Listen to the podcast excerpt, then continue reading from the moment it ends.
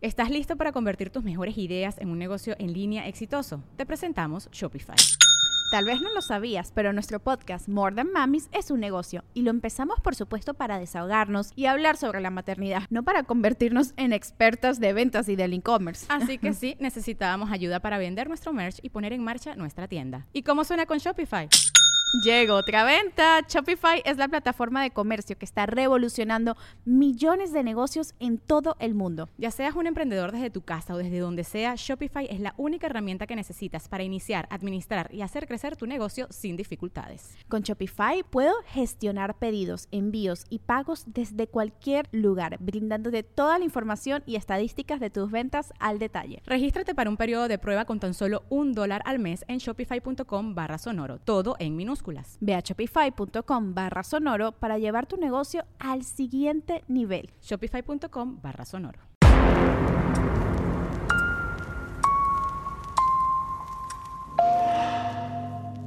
Muy buenas noches a todos, bienvenidos a un nuevo capítulo de Podcast Paranormal.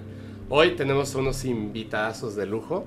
Está con nosotros Liz Cerón, que es eh, bruja tarotista, estando pera, y también tenemos por acá a Solín, estando pero santero. no tanto. algo, Y también este, es parte de, del podcast Se me subió el muerto, pero estás en varios también, ¿verdad? Sí, estoy, bueno, estaba en el que prefieres, pero ya no lo estamos haciendo. y ahorita este, en Al Chile con Alex Quiroz, este ah, es ahorita el que tenemos. Yo tengo proyectos eh, pendientes en pausa, pero ahí andamos. El más popular sí se me subió el muerto. Claro, qué bien. De hecho, ayer lo estaba viendo, lo que estaba contando. Sí, claro. Ahora sí. Oigan, este. Bueno, vamos a poner todas las redes sociales. Todas las redes sociales. Yo sé que seguramente, ya ven ahorita que subí una historia, va a estar mi teléfono suene y suene y suene. Porque la gente de verdad le gusta un montón y, me habían puesto ya, este, me habían dicho, oye, ¿cuándo vas a grabar con, con Solín? ¿Cuándo vas a grabar? O sea, me ponen con un montón de cosas. muerto. Sí, me ponen un montón de cosas. Entonces, yo sé que la comunidad va a estar bien emocionada. ¿Algo que nos quieran comentar antes de que nos metamos a las cuestiones acá terroríficas? No, qué emocionante. A mí siempre me gustan estas cosas, la verdad. O sea, lo disfruto un montón. Eh, es, creo que es de las cosas que más solemos hablar de repente, el tema espiritual o paranormal o ella, por ejemplo, es más de eh, el tema ovni o el ¿Ah, tema. ¿sí? sí, ella es más. La ufología es top. Para mí es top. La ufología ella es la que sabe más, entonces ella es la que de repente me da datos duros. Órale, órale, órale. Pero a ver, yo tengo esa, esa impresión de que las personas cuando se como que le entran estos temas es por dos razones. Por una experiencia personal fuerte o por cuestiones familiares. ¿Cierto? Sí. sí. En su caso, por ejemplo, ¿nos puedes contar tú ¿Por qué? ¿Por qué le entraste de lleno a eso? Claro, sí, no, o sea, realmente es de familia. Mi papá, mis papás ya se dedicaban a el rollo espiritualista. Ajá. Eh, desde hace como 30 años ellos estaban en un templo y eran sanadores y estaban como contactando seres y se dedicaban a ese rollo. Mi papá se dedicaba a hacer limpias en hogares y, y todo eso lo dejaron un tiempo, no sé qué pasó, nos bautizaron, nos educaron como de una manera muy tradicional y ya como a los 15 años eh, me diagnosticaron con depresión y ansiedad severa y nadie me quería llevar al psicólogo. y yo, wow, necesito encontrar respuestas. Entonces hice el viaje hacia adentro y ahí fue cuando encontré la medicina holística. Entonces estuve en terapias alternativas, después empecé yo como facilitadora, empecé a dar consultas, empecé a tomar diplomados y la mayoría de mis consultantes me preguntaban como del tema energético. Oye, tú sabes de los chakras, creo que me están haciendo brujería, sabes leer el tarot y yo no tengo la menor idea, pero lo averiguaré. Y entonces me empecé a meter en la brujería, empecé a entrar en herbolaria, entré a alta magia y esos temas. Alta magia. Sí. Sí. Y ya me Esta mujer se ha educado en un montón de cosas, ¿eh? Cábala también sabías hacer. Cábala, eh, también hay unas cuantas, este, unos cuantos gags en magia nórdica, este, o sea, de todo. Le entré a todo y ya ahorita pues ya llevo cinco años dedicándome formalmente a la magia. Es lo, es lo que ahorita se le reconoce como, como bruja moderna, ¿cierto? Podríamos decir, o sea, em, si me pudiera yo dejar como en alguna caja, yo diría bruja ecléctica, que básicamente la práctica ecléctica es un remix. Vamos diciendo como, ok, esto me sirve de esta rama de magia, esto no, y esto sí, y esto no. Y por allá lo llevo, pero las brujas modernas yo creo que serían las wicanas. Las wicanas, es cierto. Es una, religión una religión pagana muy joven todavía. Órale, órale, qué chido. Son chiquitos. Tengo una duda de lo que estabas comentando. Eh, esto de la sanación por medio de invocación de seres es como, como lo del niño Fidencio, como lo de Pachita. Pues más o menos, em, como lo manejaban más o menos en el templo, es Ajá. que em, cuando tú vas por un tema de alguna consultoría física, eh, están como personas cuidando el espacio, entonces le llaman columnas. Entonces las columnas cuidan energéticamente como el lugar. Tienes a un vidente que va narrando todo lo que está haciendo el sanador y en medio está el sanador y está quien necesita ser sanado. Ajá. Entonces hay distintos hermanos espirituales, ellos se manejan mucho por hermanitos espirituales. Hay algunos que solo son consejeros, entonces solo se sientan y tienen una manera muy peculiar de hablar. O sea, no hablan Ajá. ni como tú ni como yo con muletillas, nada, es como muy fluido y con palabras que no usas en tu día a día, como, no sé, dime qué has de saber, no sé, ya sabes. Y de hecho dicen la palabra Filosóficamente. hermanito, ¿no? Hermanita. Hermanito, hermanita, sí, sí, sí. Así se refieren a ti. Es que yo vez fui con una persona así, Ajá. tipo normal. Y de repente, yo no- es que no sabía, no sabía para nada. Yo estoy como, estoy bien verde todavía en estos temas. Entonces me senté frente a él y me dijo, dame un segundo, ¿no? Y era un lugar, la verdad estaba muy, muy padre. se, se sentía como una vibra muy chida y de repente, así como que bajó la mirada, se quedó como dos Pasmado, minutos. ajá. Yo dije, ya se durmió. Y de repente se levantó y, me, y era otra voz, pero es que te- es muy impresionante. Sí, sí, Sí. Hasta cómo se mueven, como, no sé, como que están muy... Sí, sí se siente una persona diferente. Una persona diferente. Me dijo, ¿qué pasa, hermanito? ¿En qué te puedo ayudar? Y yo así de... Sí. Hasta dije, esto es una broma, no puede ser. O sea, es demasiado impresionante. Es raro Claro. porque es muy impresionante. Sí. Sí, sí, sí. Y en tu caso, Familiar. familiar también. Totalmente, o sea, yo no, eh, es más, yo no he investigado más que eh, de repente para el programa y eso porque también me da curiosidad de repente los casos que nos han llegado y las cosas que nos dicen, como uno, a ella le he preguntado mil veces como de, oye, nos mandaron esto y está ocurriendo esto, como qué puede ser, Eh, preguntarle a mi familia, o sea, la investigación ha venido como más eh, eh, recientemente. Antes de eso yo no tenía más conexión, más que los conocimientos que llegué a tener, pero porque toda mi familia, la familia de mi papá se dedicaba a la, a la santería, a- y aparte era un remix terrible, ya, este, muchas personas que se dedican a Talo Mayombe o Ajá. a este a la santería cubana o así, estoy seguro que desaprobarían la mezcolanza que mi familia hizo con eh, la, la misma este, herbolaria mexica o con eh, los cultos a Micantecutli, eh, la Santa Muerte. Wow. eh, no, le dieron a todos esos señores, de verdad, eh, se pasaron.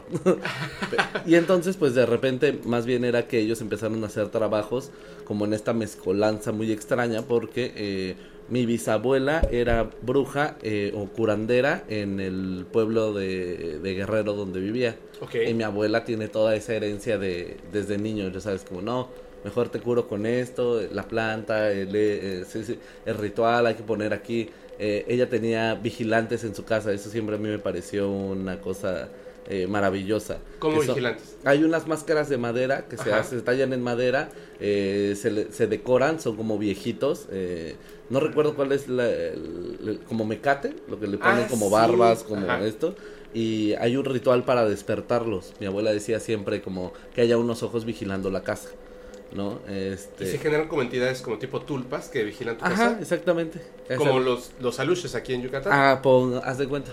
¿Pero Como este es de Guerrero? Ajá, como los trolls, haz de cuenta Ajá, también. como sí, la sí. misma dinámica de vamos a dejar a alguien para que esté aquí vigilando siempre. Ella tenía las máscaras vigilantes eh, siempre en su casa. Entonces yo crecí con eso, ¿sabes? Yo crecí con eso de, ay, agárrate esa plantita porque la voy a usar para esto. O eh, yo los despojos, por ejemplo, supe que eh, tenían ese nombre hasta con Liz. Porque yo solo recuerdo, o sea, y eso lo platiqué que ella me dijo, ah, despojos. En alguna ocasión, y es creo que de las anécdotas que más recuerdo con, con ella, yo estaba en un cuarto como este, ¿se cuenta? Ella vivía en un departamento de Fobiste. Ajá. Entonces, departamento pequeño, ¿no? Entonces de repente yo estaba aquí como niño, ocho años, y con mi Tetris, ¿no? Digo, "Ay, la vida es buena. Y de repente mi abuela pues tenía consultas de repente en la casa, ¿no? Y en la casa al lado vivía mi tío, que era el que hacía todas las consultas más, el que ya estudió más profundo, el que sí se juntó con una persona que sí fue a Cuba, sí estudió santería, tenía un culto a la Santa Muerte en el Estado de México, y bueno, X, ¿no? Este, y mi abuela empezó a hacer despojos en la puerta así, ah, en el marco de la puerta, aventó sal y me dijo, no salgas. ¿sabes? Y yo, bueno, ok. Entonces, y de repente ellos tenían estas pláticas de, ah, es que tuve que hacer esta limpia, tuve que mover aquí, tuve que hacer esto, pero en lo que comíamos. Yo estaba ahí agarrando una pierna de pollo y mi abuela, no, y entonces la chava sí traía cosas bien fuertes, tuve que hacer esto y esto y esto y esto. Y pues es información que se me fue quedando. Y cuando yo entro al podcast de Se me subió al muerto, me pasa que, eh, pues, ellos dicen como, ah, y es que dijo que entonces una bruja que me hizo tal cosa. Y yo, ah, sí, se llama tal. Y es tal y tal y tal y tal. Y la gente, ah, es santero. Y yo, no, no, yo solo, yo solo sé cosas. Porque tengo la información ahí siempre, Sí, ¿no? o sea, pero es porque se me quedó. o sea, Claro. ni siquiera es como porque yo la haya investigado o estudié, nada. O sea, es información que me fue heredada. Claro, no, oye. y en tu caso, por ejemplo, también que, que viene de familia, tengo una pregunta. pues, Ajá. pa- para cualquiera de los dos, porque el- en mi caso, o sea, yo más estoy más apegado a todo lo que tiene que ver con ufología, por algo que, que ya lo conté un chorro de veces acá en, en el podcast, que me ocurrió cuando tenía 8 años, luego cuando tenía 12 y luego cuando tenía 14. Y yo decidí que esto se terminara porque me dio miedo a los 14 años. O sea, al principio como que tenía duda de que fuera real y luego cuando definitivamente era real y entonces era, es como una invocación más o menos. Y así de, ok, ya vamos por ti. Así de, entré en pánico. Eh, Uy, yo tengo que escuchar esa historia. ¿En qué capítulo está? Se los cuento así rapidísimo. Cuando tenía 8 años, estaba, estaba mi mamá. Mi mamá le gusta mm, muchísimas cosas de, que tienen que ver con, pues, magia. Entonces, le gustaba ver un programa que se llama ¿Usted qué opina con Nino Canún? Que había Ujú, unos que claro. eran así, esos. Y tenían esas conversaciones con mi prima, con otras personas. O sea, siempre estaban en, en un montón de cosas de tarot y, bueno, de sanación, etcétera, ¿no? Entonces, lo mismo, yo también escuchaba todo eso, pero no me llamaba mucho la atención. O sea, yo no sé leer las cartas, por ejemplo, y mi mamá me ha dicho, entonces te enseño a leer las cartas. Y yo como que mejor no. Entonces, en ese, ese día, en ese programa, eh, escuché que una persona, vivíamos en Guadalajara, dijo que iba a haber una oleada ovni, que porque era un contactado y que porque iba a haber una oleada ovni en Guadalajara. Y yo estaba así de, "Guau", según yo, o sea, según mi mamá, yo estaba dormido, pero estaba escuchando y viendo, y estaba muy emocionado. Al día siguiente, que era viernes o sábado, todo el día, yo creo que me quemé las retinas, porque todo el día me la pasé viendo al cielo. O sea, yo buscaba el pretexto para salir y ver al cielo, y ver al cielo, y ver al cielo, porque estaba seguro de que iban a aparecer. No pasó nada. Llegó la noche, no pasó nada. O sea, ya era muy tarde, estábamos con unas primas jugando, y siendo que ya era muy, muy tarde, como las once y media de la noche, o sea, ya justo cuando iba a acabar el día, mi mamá salió hoy, yo tenía 8 años, mi hermano 10, y nos dijo, ya, váyanse a dormir. Subimos las escaleras, y era como una casa encima de otra. Entonces nos estábamos cambiando, nunca se va a olvidar, yo me estaba poniendo mi pijama de Batman y mi hermano de Superman, cuando en ese momento mi prima empezó a tocar la puerta así, salgan, salgan rápido, y no, no abras, no abras, estamos subiendo el pantaloncito, Sí. y salí yo con mi pijama, y estaba en el balcón, miren, y estaba la oleada ovni. Y entonces yo me quedé así como impresionado, Claro. y todos, o sea, mi tía, mi mamá, mi, mi otra prima, estábamos ahí. Y en las, en las otras casas estaban las familias, o sea, en algunos estaban como las familias que seguían despiertos, todos viendo el cielo, pero yo, o sea, no sé si alguien más tenía miedo, yo no tenía nada de miedo, estaba súper emocionado, porque además estaban primero a lo lejos y después nos dimos cuenta de que pasaban encima, pero a lo lejos parecían aviones y conforme bajaban, cambiaban y encendían sus lucecitas así como de circulito. Uf. Ya cuando estaban cerca, notabas que no era un avión, era un objeto un poquito parecido a eso, sin la cúpula, como gorditos así, este, y eran como de un metal negro. Por eso es como que no los podías ver. Cuando pasaban encima, no traían las luces, estaban pasando encima también de las casas, no hacían ruido, pero justo cuando pasaban encima de ti, había como una vibración, es como... y después ya no, en silencio absoluto. Tiene un movimiento que es como antinatural. Ok. Y, y ya estuvimos como hasta las 3 de la mañana eh, viéndolos y entonces mi mamá nos dijo, o sea, como que no iba a parar, o sea, estaba así y no pasaba nada. Nos dijo, métanse, ¿no? Cuando nos fuimos ya a dormir, yo todo emocionado, ella siguió con, con mi tía jugando cartas y ya más tarde, dice que ya estaba casi a punto de amanecer, salieron y estaban platicando de lo que habían visto y en la calle, o sea, en la avenida, había uno muy grande. Y mi mamá se espantó, o sea, porque también tiene como que una historia con, con estas cosas Claro. y se- como que se sacó de onda, ¿no? Entonces yo a partir de ese día estaba súper traumado y empecé libros, revistas, todo, todo, todo, todo y viendo el cielo siempre, ¿no? Pero no volví a, o sea, sí vi alguna vez a, este, ovnis y tal, pero nada impresionante. A los 12 años, que estaba yo en una muy fuerte depresión porque mi mamá se iba a morir, y yo lo escuché y no lo había escuchado, eh, en un lugar que está yendo hacia la pirámide del Sol y la Luna en Teotihuacán, Ok. en la carretera nos paramos y, y bueno, yo estaba aburridísimo, era tarde y estaba súper deprimido, estaba recargado sobre el coche de mi papá, solito, viendo el cielo y entonces yo decía así súper fuerte, como hacer una conexión. Yo estaba seguro de que podían escuchar los pensamientos y como que lo decía así muy fuerte y les dije, si ustedes están ahí, o sea, me sentía ya, Solo, o sea, claro. solo, solísimo y necesito como como saber que, que no fue mi imaginación aquel día y que están ahí, que, que pueda haber algo más adelante, ¿no? Y en ese momento, frente a mí, así, apareció un ovni, plateado, hermosísimo, y prendía las luces, y yo, o sea, no me espanté, o sea, simplemente estaba así como muy impresionado, y después de que pa- pasaban las luces, desaparecía y aparecía en otro lugar, como si estuviera, no sé, como mostrando que evidentemente no es un avión, ¿no? O sea, Sí, frente claro. a mí. Y un momento después, como que dije, nadie- o sea, lo pensé, dije, nadie me va a creer. Y empecé a gritar así, corran, un ovni, un ovni. Y en ese momento desaparecía y aparecía, pero se iba alejando a partir de que yo empecé a gritar. Cuando salieron todos, Nada. Sí, nada. ya, adiós. Claro. Yo sí lo alcancé a ver muy lejos todavía, pero era como señalar una estrella. ¿Cuál estrella está señalando? Totalmente. Nadie más lo vio. Yo me di cuenta de que era solo para mí. O sea, porque era yo el que lo estaba buscando y continué haciéndolo mentalmente. Hasta que llegó un punto en el que había una respuesta. Y una noche me desperté porque había una luz eh, fuera de la habitación. Yo dormía en un cuarto grande, ya aquí en Mérida, donde eh, dormía con mi hermano, cada quien en su cama. Y yo vi esa luz porque sentí que había como que... Hay como una vibración eh, que genera como un sonido, pero dentro de ti, que también se repite a veces con ciertos seres. No sé si ese como... mm, que es como dentro de ti, pero lo escuchas, es Claro, muy claro. potente. Eso. Y había una luz por fuera y yo me quedé así como de... ¿Qué es eso, no? Así. Y en ese momento, así, el sonido... Es como tu propia voz con la que lees, que es como la otra voz. Ok, sí, sí, sí. Ajá. El otro tú. El otro tú. Y es un pensamiento muy fuerte. Entonces, y la pregunta era súper sencilla. ¿Quieres que vayamos por ti?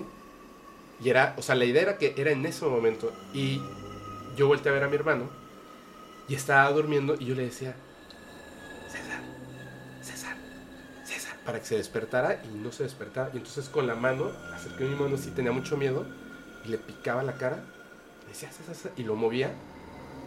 No se despertaba. despertaba. Estaba, de Sí. verdad estaba ahí y me dio muchísimo miedo. Entonces, literal, así me, me tapé con la sábana, cerré los ojos y cuando escuchaba la pregunta, yo esperaba que sonara la pregunta y cuando sonaba la pregunta yo respondía no, No. con mucha fuerza. Como una hora estuve así, hasta que de plano dije, no, esto no va a parar. Me paré rapidísimo de mi cama, fui corriendo al cuarto de mi mamá, le dije, mamá, mamá, se despertó y yo creo que ella sintió todavía el mm, así. Mm. Me dijo, no, o sea, pero me vio y me dijo, no te preocupes, no te preocupes, no va a pasar nada, no va a pasar nada. Yo estaba así y le dije, es que, es que me están hablando. Y me dijo, no te preocupes. Me dijo, tú solamente diles que no. O sea, ya hasta sabía que onda. Oh, wow. Wow. Es que ya le pasó algo. Sí, claro, claro, Sí, claro. O sea, pero justo eso, o sea, tiene la respuesta no de un ¿qué te pasa? ¿Qué tienes? Lo que es como un común de un papá de Sí, decir, ya, güey, ¿qué estás, estás, estoy dormido, ¿qué estás fregando? O sea, como de esta contención de decir, sé que está ocurriendo, calma, qué chido. Sí, ¿no? Y, y como que pudo ordenarlo muy fuerte y paró. Y ya no volvió a ocurrir. Y entonces, con el tiempo, yo sentí que había desperdiciado una oportunidad porque no iba a pasar nada malo. Esa es la cuestión, es que no iba a pasar nada malo. Ah, pero tú no lo sabías, o sea, también En ese no estabas estaba tan informado como para Así poder es. decir, no va a pasar nada, ¿sabes? Sí, no. Exacto. O sea, por ejemplo, yo siempre, es muy raro, es una pregunta que yo siempre le hago. O sea, eh, nosotros sí hablamos de repente de líneas del tiempo y realidades y, ¿sabes? O sea, siempre, nos la, siempre tenemos esas preguntas. Ajá. ¿sí? Eh, eh, muchas veces yo le he dicho como un, ¿qué haces que, eh, no sé, eh, lo mismo le digo, eh, Illuminati, no sé, la onda Illuminati nos gusta, entonces de repente es como, ¿qué haces que de repente llegas a hacer algo, que alguien te dice como un, esa carta de la Matrix, pero es ahorita. Le digo, mm, mm, ¿dejarías todo como por moverte de realidad y ver dónde se están moviendo los hilos? Su respuesta siempre ha sido, Claro que sí. Oye, aprovechar una vida para observar realmente cómo funciona toda esta simulación, claro que sí. pero es porque ya tienes la información necesaria. Si se hubieran ofrecido a los 14, ¿Hubieras dicho que no? No sé, no, es que nunca nadie me cayó bien, o sea, sí. yo no tenía amigos. Sí, no, yo, yo era la buleada. Bye.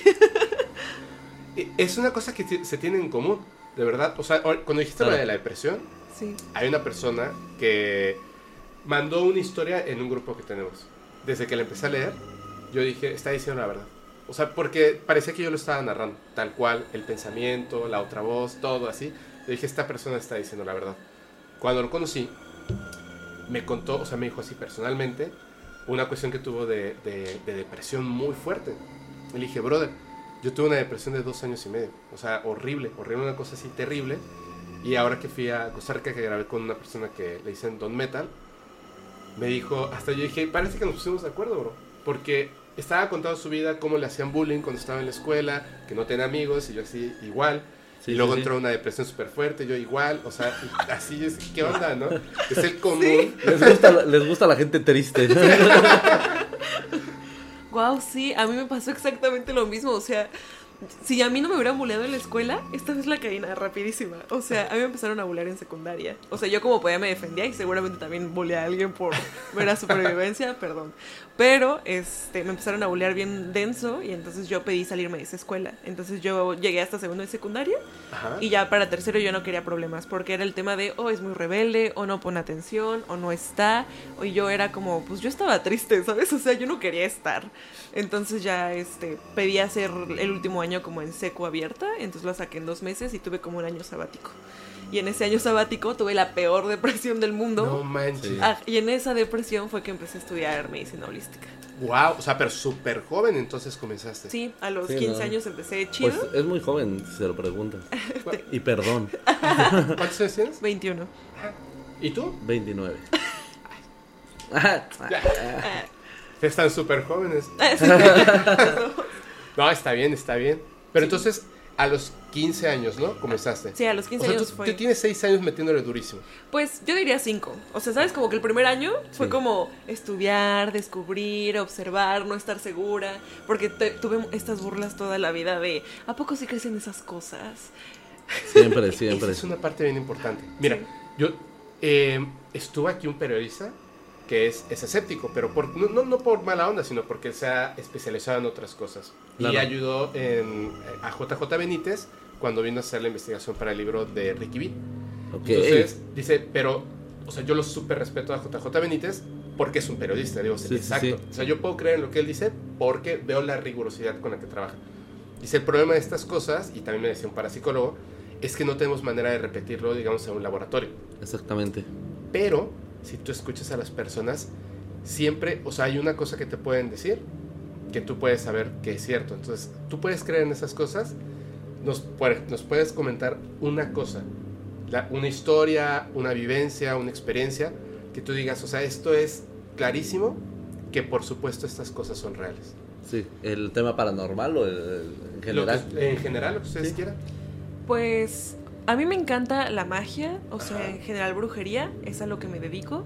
Pero afortunadamente nunca he tenido así de que, ay, entonces me empezaron a tirar todas las cosas de mi casa. O sea, como que todo ha estado muy tranqui en esa onda.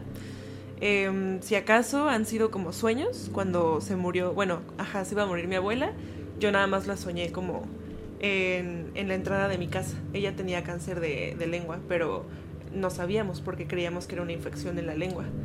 Entonces, eh, me acuerdo que la noche que la fueron a cuidar al hospital, esa noche iban mis papás y nos dejaron a mi hermano y a mí solos. Ajá. Y entonces, una noche antes de eso, yo había soñado a mi abuela en la entrada de la casa, como, dice, o sea, como abrazándome para ya despedirse. Y ya yo la abracé y cuando la volteé a ver tenía como la boca sellada, o sea, como algo muy raro, muy denso. Y entonces ya como que nada más entendí que él me tenía que despedir de ella y fue como, creo que ya se va a morir. Y con mi papá había mucha confianza de hablar este tipo de cosas porque él también soñaba cosas que pasaban. O sea, como que tenía este croquis mental de llegar de punto A a punto B y cositas que no pasaba tal cual en el sueño, pero Ajá. por ejemplo, no sé, él veía un vestido de bolitas y de alguna u otra manera le decían, esta persona se va a morir vestido de bolitas, y lo veía y era como este rollo. Entonces yo creo que la conexión que tengo más con eso es con mi papá. Y, y ya, o sea, justo cuando pasó eso, le dije a mi papá y mi papá fue como de, ok. Y ya el día que se fueron a cuidar a mi abuela, eh, como que sientes la punzada. Sí. Y ya nada más fue el tema de, ah, pues yo me voy a dormir temprano porque yo sé que nos van a llamar para ir al velorio. Y mi hermano así de, ay, qué exagerada, yo voy a jugar Xbox porque no hay papás. y ya yo me fui a dormir, despertamos y ya como a las 2 de la madrugada nos llamaron y nos dijeron que, pues que sí, que ya había fallecido mi abuela. Y el siguiente hay que ir al velorio. Y también con mi papá, o sea, también lo soñé, o sea, él le dio hepat- hepatitis. Ajá. Y estaba muy amarillo, pero entonces, o sea, fue el doctor y todos creíamos que era hepatitis A, o sea, que iba a salir. Ajá. Y qué terrible. Sí, sí, sí. Sí, sí, sí. Y va a salir, sí, sí, sí. Y, y entonces yo me acuerdo que no había acción en mi casa. O sea, como que no querían ir bien a un médico, no querían acatar. Mi papá era mucho de medicina alternativa, pero ahorita le decía como, pa, o sea, Sí, a- ahora sí tienes que ir, ¿no? sí, o sea, porque justo como terapeuta holística, sí te puedo decir que la terapia holística jamás va a suplir el tratamiento alopático. Solo es un tratamiento que eh, va en conjunto, que ayuda, hace un soporte, que hace que las cosas funcionen mejor, Así pero es. no es definitivo. Claro. Claro, es un soporte emocional incluso a veces. Ajá. Y, y justo em, como que nadie accionaba en mi casa, como que todos eran como de, ah, tu papá va a estar bien. Y yo como que de verdad tenía este rollo de, no. Y un día estaba igual soñando. Y mi papá antes, cuando trabajaba en Luz y Fuerza, él siempre llegaba como a, no sé, punto a las 5 de la tarde. Y siempre era como este sol de hora dorada. ¿Me explico? Cuando iba llegando y siempre llegaba con su portafolio, su camisita. Y era como, ah, llegó mi papá. Y entonces soñé eso, que iba llegando a la casa de mi abuela, justo con este sol, el coche, saquito, todo. Y nada más me pusieron esta imagen en pausa y como en blanco y negro y como que la imagen se empezó a derretir y no sé qué voz me dijo como tú nunca vas a volver a ver esto. ¿Sabes? O sea, como pues ya se va. Y yo desperté y le dije a mamá como este pedo y me Creo dijeron no, no, no, no, no. Y sí, o sea, a los tres meses se fue, entonces... Sas. Y, y nunca fue al doctor, o sea, ya bien. Pues ya al final, ¿sabes? O sea, ya cuando de plano, o sea, fue al doctor, fue un gastro, pero le dijeron justo como todo bien, lo diagnosticaron mal, ya después entró en crisis Sí, y ya era un cáncer etapa ya terminal, entonces ya solo eran paliativos y ya no hubo como nada más, pero pues yo pues ya me habían avisado desde antes. Claro, Entonces, claro. Y que eso tiene, tiene en- es lo que me contaba este señor el parapsicólogo. Esas, esas, este, es que la gente les dice dones, pero en realidad es como, hay personas, en, en su caso, todos nacemos con eso. Algunos obviamente lo tienen mucho más potenciado, como Claro. receptores o emisores, pero obviamente si estás en un ambiente donde eso se practica, pues lo vas, a- lo vas haciendo más grande, más grande, más grande. Y me dice, ¿alguna vez te ha pasado eso? De que estás pensando en una persona y te habla cuando no has hablado con ella en cinco años. Sí. Siempre me lo me hace. pasa mucho con este Siempre me invoca. ¿Así? Sí. Es que pues luego por chamba, pues luego no nos vemos en buenos lapsos de días. Sí, sí, Ajá. sí. Y hay veces en los que sí me pregunto como, ¿cómo estará este muchacho? Así. Y ahí el mensaje luego, luego, porque le tengo un mensaje, un sonidito especial porque si no, luego se me va el rollo, no contesto. Y así, Sí, tin, no. tin, y Estoy ya. bien. Sí, no. Hola, ¿cómo estás? ¿Qué haces? Es mucho, él es mucho de, hola, ¿qué haces? Y ya. Hola, ¿qué hace? Pero a mí, eh, en ese sentido, yo sí te iba a decir como... A. Yo soy más escepticón eh, en ese sentido porque eh, yo tuve una em, pelea con mis creencias, ¿sabes? Mi mamá es católica, mi papá eh, en algún punto cuando vio que toda su familia se empezó a meter santería, magia, este, lo optó mejor por esa opción. La iglesia católica a mi papá jamás le gustó. Entonces fue como de, de traer colgado a un Cristo, a traer colgado una santa muerte, una santa muerte, listo. Ok. Entonces mi mamá decía que eso era como del diablo y que no, no me fuera a meter ahí, pero a mí me llamaba la atención, ¿sabes? Y en algún punto sí fue como un, ¿a quién le hago caso? Y en algún punto me me decidí mejor por el agnosticismo. Dije, ay, ¿sabes qué? Ni aquí ni allá. Ah, ya, listo, ac- acabemos con toda creencia. Pero eh, eh, con mi abuela tuve cercanía eh, mucho de... Bueno, yo la adoraba. Y, y como que yo siempre fui su ayudante en ese sentido, ¿sabes? O sea, Ay, cuando íbamos a, a- a paseos, por ejemplo, eh, yo vivo cerca de un lugar que se llama Los Dinamos, Ajá. que es un, eh, un parque ecológico, son eh, cuatro dinamos, son cuatro montañas ahí este, reunidas. Y de repente íbamos como a caminar, ¿no? Como familia, como un... Pero nunca eran mm, caminatas normales porque iba mi abuela. Entonces de repente era como un, ah, mira, encontré ruda, encontré esto, encontré, desentiérrala, córtala aquí, súbele acá. O sea, literalmente desenterrarla, o sea, llevarla ahí la... Sí, sí, sí, Ay, nos la llevábamos, nos llevábamos y ella lo usaba para sus cosas. Sí, sí, sí. Entonces era muy extraño en ese sentido. Y ella siempre quiso que yo me dedicara a, a la magia. O sea, el, el- en la, bueno, en el, en el, ah, no sé, no sé si es el, bueno, es- creo que es la santería o el palo, no recuerdo en cuál de las dos, que es cuando el ritual de que se baja el muerto, el, el caballo, ¿no? El- la persona que está encargada de eh, eh, prestar el cuerpo para que el muerto hable. Mi abuela siempre quiso eso, así como su abuela quiere que sean abogados, así. Mi abuela soñaba con que yo fuera caballo. Eh, o sea, ella quiere que fueras tú quien Sí, prestara el cuerpo. sí, lo que pasa es que eh, mi abuelo, ella me decía que yo tenía como las aptitudes necesarias para eso, dice, eres una persona tranquila, eres una, este, incluso por eh, cuando nací, como mi actitud, este, soy, me dice ella siempre, un sanador, un, era como un, yo no quiero, me da miedo, o sea, porque a mí me explican como de, bueno, bueno, ¿y qué es el caballo? Y es como, ah, listo, vas a prestar tu cuerpo para un muerto, y es como, híjole, abuela, no, no, mejor abogado. Entonces eh, fue, fue raro, o sea, el que ella me lo dijera, este, y en algún, yo siempre como que tuve respeto hacia eso. Y en alguna ocasión, eh, por una pareja sentimental que yo tenía, Ajá. ella iba a, a, a- como, bueno, ella también tenía a su padrino y tenía a su caballo y hab- había, hacían rituales y yo algún día dije, te voy a acompañar porque sí me merece un respeto eh, en cuanto a la religión y eh, mi familia también creía en eso y no se me hace nada malo ir a acompañarte, ¿no? Claro. Es este el festejo del niño de la antorcha, entonces, ¿cómo vamos a faltar? Fui, este, y creo que la experiencia que más ha marcado mi escepticismo eh, fue ese día. Que eh, ellos toman, este, bueno, eh, cierran un lugar, eh, eh, preparan el altar y se ponen a beber, este, a, a es, agu- sí es aguardiente, aguardiente con piña y coco y preparado y es como de festejo, ¿sabes? Entonces llegan los tambores, se empieza a quemar copal, todos vestidos de blanco, todos sin zapatos y se baila para se baila para el ritual, ¿no? Se, se, se baila al ritmo de los tambores. Y es como poner un ambiente y entrar en un trance. ¿cierto? Exactamente.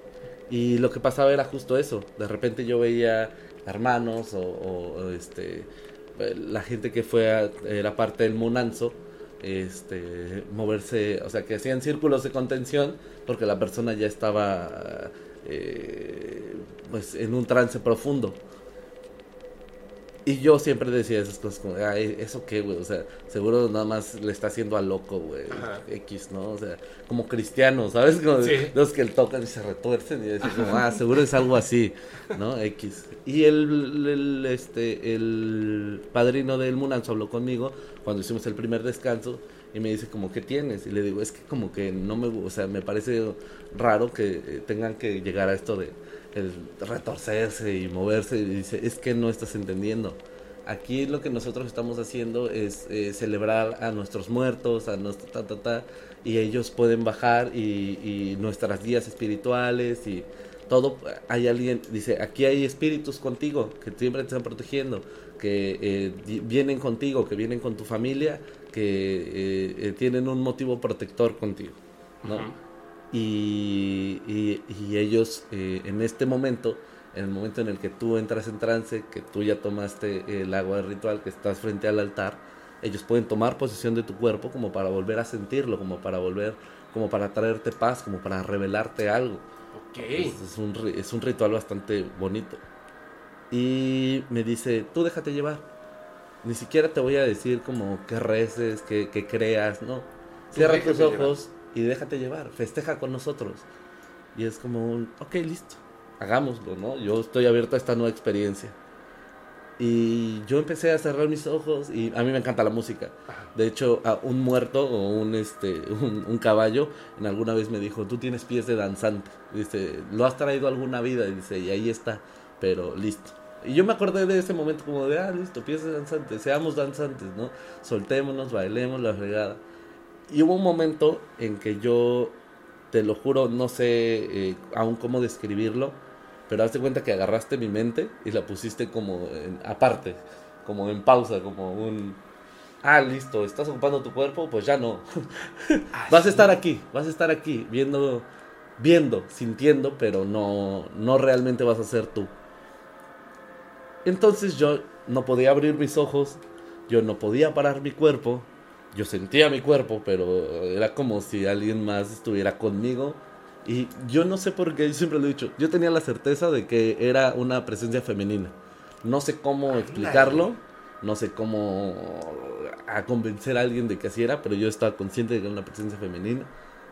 Y yo me dejé ir. Y en algún momento choqué con algo de una manera brusca. Ajá. Y sí, y me desconectó. Y ya tenía yo el círculo de contención. ¿Sabes? Wow. Y yo era como un desperté y fue como un... Yo no sabía qué hacer, ¿sabes? Porque justo me dijo como, listo, te dejaste llevar. El, el- después el, el padrino habló conmigo y me dijo, te dejaste llevar, listo, güey, qué bueno, ¿qué sentiste? Y yo, raro. Digo, sentí que alguien agarró, me agarró en algún momento e hizo de mí lo que quiso. Me siento un poco usado. Como que de repente dejaste de ser el conductor del automóvil, pasaste a ser el, Ah, el, copiloto, el copiloto, eso, justo eso, justo esa sería la sensación. El copiloto, Wow. como decía, yo estaba ahí, pero yo no decidía qué se hacía ni qué no. Eh, y te digo que yo no sentía que me estuviera moviendo muy bruscamente, pero, para, sí que yo, para que yo tuviera ya el círculo de contención era porque sí me estaba moviendo muy bruscamente. Pero yo no lo sentía así, yo era como ah, yo estoy como uh, bailando tranquilo y ya de repente ver a todos era como un, ok, ok. Pe- Pero es, es en forma de agradecimiento que les permites entrar a tu cuerpo. Exactamente. como- es como si ellos volvieran a estar vivos un momento. Exactamente.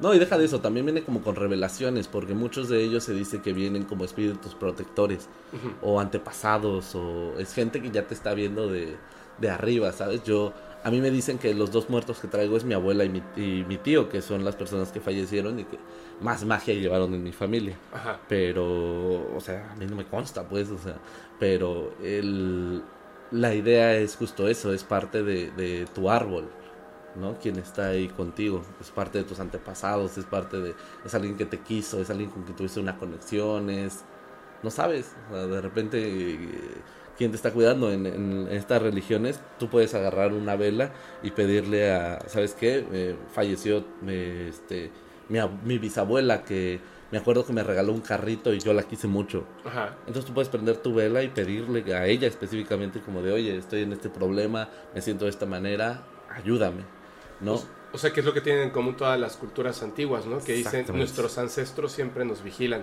O sea, siempre están ahí. Siempre Exactamente. están ahí. O sea, solamente se mueren físicamente, pero ellos siempre están ahí y, y siempre están como que vigilando y están a favor de, de las familias, ¿no? Y las, las sociedades en conjunto también. Sí, pero a mí eso me quitó el escepticismo, la verdad, o sea... Sí, está súper padre esa Pues experiencia. es que no, como yo no tenía cómo explicarlo, o sea, hasta el momento no tendría como un... Sobre todo porque estabas escépticamente. Sí, sí, sí, sí, sí fue un... Sí fue un... Ay, me voy a dejar llevar para que veas que esto no es verdad, ¿sabes? Ajá. Como voy a hacer, voy a acatar tus instrucciones al pie de la letra para salir y decirte como, nah, no pasó nada, eh, todo bien. Porque yo, esa era mi actitud genuinamente, eso era lo que yo quería hacer. Y pasó que no, pasó lo que él dijo. Yo, yo tengo una pregunta. La vez pasada, con un amigo que vino y nos habló de santería, le pregunté como 10 veces, pero la- al final me dijo es que no sé. Pero yo sigo con la duda. Y la gente sigue con la duda. Cuando se habla, por ejemplo, en la parte de la santería, ¿no? De, de el egua o de Changó. Ujú. Le digo, a ver, ¿pero qué son? O sea, no son personas. No, ¿Qué son? santos. ¿Pero qué es eso? Lo que pasa es que eh, en algún punto se decía que eran las energía, la energía que movía, eh, es, es justo eso lo que hablamos hace un momento, es quien mueve los hilos, Ajá. ¿sabes? Es quien tiene la fuerza, es una madre, es un, es un espíritu, es alguien que eh, no, no habría ni manera de describirlo, porque es una entidad fuera de nuestro entendimiento. Solo sabemos que tiene la energía para ayudarnos, porque eh, el egua es, el, es la naturaleza, es la, ¿sabes? En algún momento en las tribus africanas justo se, eh, se perdieron esas figuras porque eh, en algún punto cuando llegaron a Cuba Ajá. eh, fueron perseguidos. Sí, sí, sí. Entonces ellos ocultaban sus santos en piedras, en, en hojas, en madera, en, en las canciones que ellos, los colonizadores creían que eran como, ay, qué bonita su salsa de los chavos. Y era una canción ritual, ¿sabes? Que, entonces, más bien es como una energía. Pero son entidades conscientes, ¿no? Exactamente. Y, y son varias. O sea, podría decirse que el Eguá no es uno, sino que son varios. Ah, sí, yo lo diría así. Yo te digo, ya se lo digo desde siempre, amigo. Yo no soy un experto, Ajá. pero al menos en lo que yo he entendido era eso. O sea, era, es una energía. Es alguien de que tú te puedes fiar para tomar energía y cumplir con un propósito. Ese creo que es difícil pensarlo porque el ser humano siempre es difícil creer que hay algo por encima de ti. Claro. O sea, dices, ok, Dios, porque no le pones cara ni forma ni nada. Es simplemente, ¿qué es Dios? Todo. ¿Qué puede hacer? Todo. ¿Qué no puede hacer? Nada. Todo lo puede hacer. O sea, entonces así como que no lo estás racionalizando. Exactamente. Y de repente te dicen uno de estos seres, que hay un montón, por cierto, hay un montón, y siempre me surge la duda. Por ejemplo, cuando la, hay muchísimas historias de muchas personas que durante trances, invocaciones o incluso al despertar con esto de la subida del muerto o esa experiencia parecida a la subida del muerto que no es la misma, lo que ven no son fantasmas, o sea, no son personas. Entonces es como de qué estás viendo, ese ser que parece humanoide, pero no es un alien y no es una persona. Ahí te va lo más cercano que yo tengo como a una explicación y no es ni siquiera en la santería, viene más pegado al palo mayombe, que es una cultura más africana. Ajá. En él, este, ah, ¿cómo se llama la mezcla esta donde meten sangre y un montón de elementos, cada elemento de la naturaleza para hacer... eh, Necromancia. no, no, no, es un, este, es lo que ellos tienen en el Monanzo. Eh, no, no, no, no, no, es...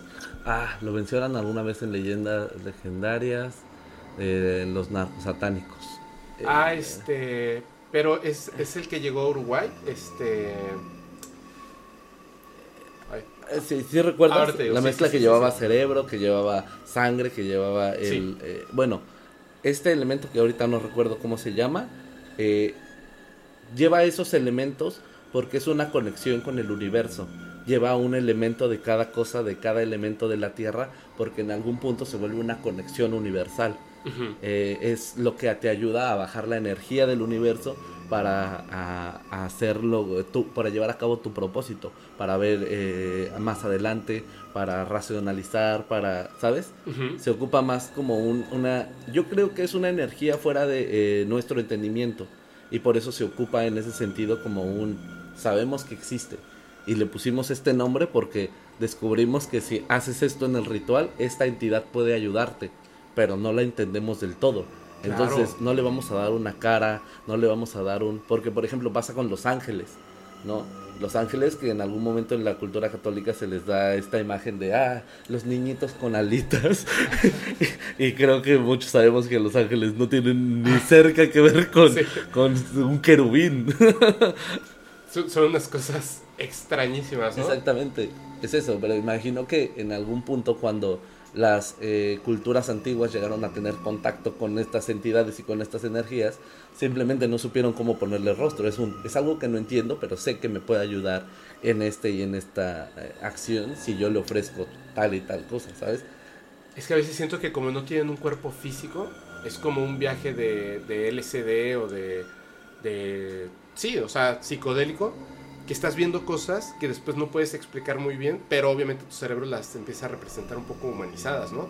Exactamente. Tu cerebro solamente ve lo que entiende. Puede reconocer, Sí, claro. Y en el caso, por ejemplo, de la brujería, ¿tú has, has visto alguno o, o gente o cosas que sean de prácticas donde se empieza mm, la, la mala fama que tiene de la magia negra, que la brujería es mala? Todo el tiempo. ¿Sí? sí, es, es que yo he estado en todos lados. O sea, eh, hubo un año en el que tuve la oportunidad de estar en un proyecto paranormal y se llamaba La Otra Puerta. Y entonces cada vez nos llevaban un invitado. Entonces, por ejemplo, yo era súper anti-santería. O sea, yo era como, yo no puedo, o sea, yo no me concibo Ajá. el tema de sacrificar una vida para obtener algo. Claro. ¿Sabes? Desde mis principios no Claro. es correcto. Y conocí a un babalao y empezamos a platicar y me empezó a contar sus motivos y es parte del equilibrio, todo debe existir, ¿sabes? Y también conocimos a otro brujo que se dedicaba directamente así catemaco y que hacía estos trabajos así como para allá, así de muerte y magia negra y todo el rollo y lo mismo, no lo comparto, pero es necesario para un equilibrio. ¿Pero tú le creías? Pues genuinamente Ajá. eh, no dudo que sí hace, o sea, no dudo de sus métodos, de sus ritos, Exacto. pero cuando yo lo vi leyendo el tarot no me vibró. ¿Me explico? O Claro. sea, siento yo que una de las maneras más preciosas que podemos ver cuando alguien genuinamente está conectado, está centrado o sabe qué está haciendo es cuando lee el tarot. Porque cuando justo hacen estas tiradas que ni siquiera saben qué es porque están revolviendo, no hay un propósito en la pregunta, tiran así las cartas sin un orden, sin un nada y solo empiezan a decir cosas que yo a lo mejor quería escuchar o ellos creen que yo quería escuchar Sí. o lo clásico. Hay alguien que te está haciendo daño, hay alguien que te está haciendo como cosas malas. Uy, necesitas una limpia. Y es como, creo yo, para mí, el entendimiento de la magia, para mí siempre fue una herramienta para comprender mejor qué me pasa a mí. Para terminar de entender eso que no es tangible. ¿Me explico? Porque, o sea, es lo que yo, yo, yo llevo pensando ya un rato, que yo creo que somos como rompecabezas. Y cuando vas a terapia te dan una pieza de ti y comprendes más de ti. Así es. Y justo la magia y la astrología y estas disciplinas, siento que cada vez que consultas con una de esas te dan un rompecabezas de ti.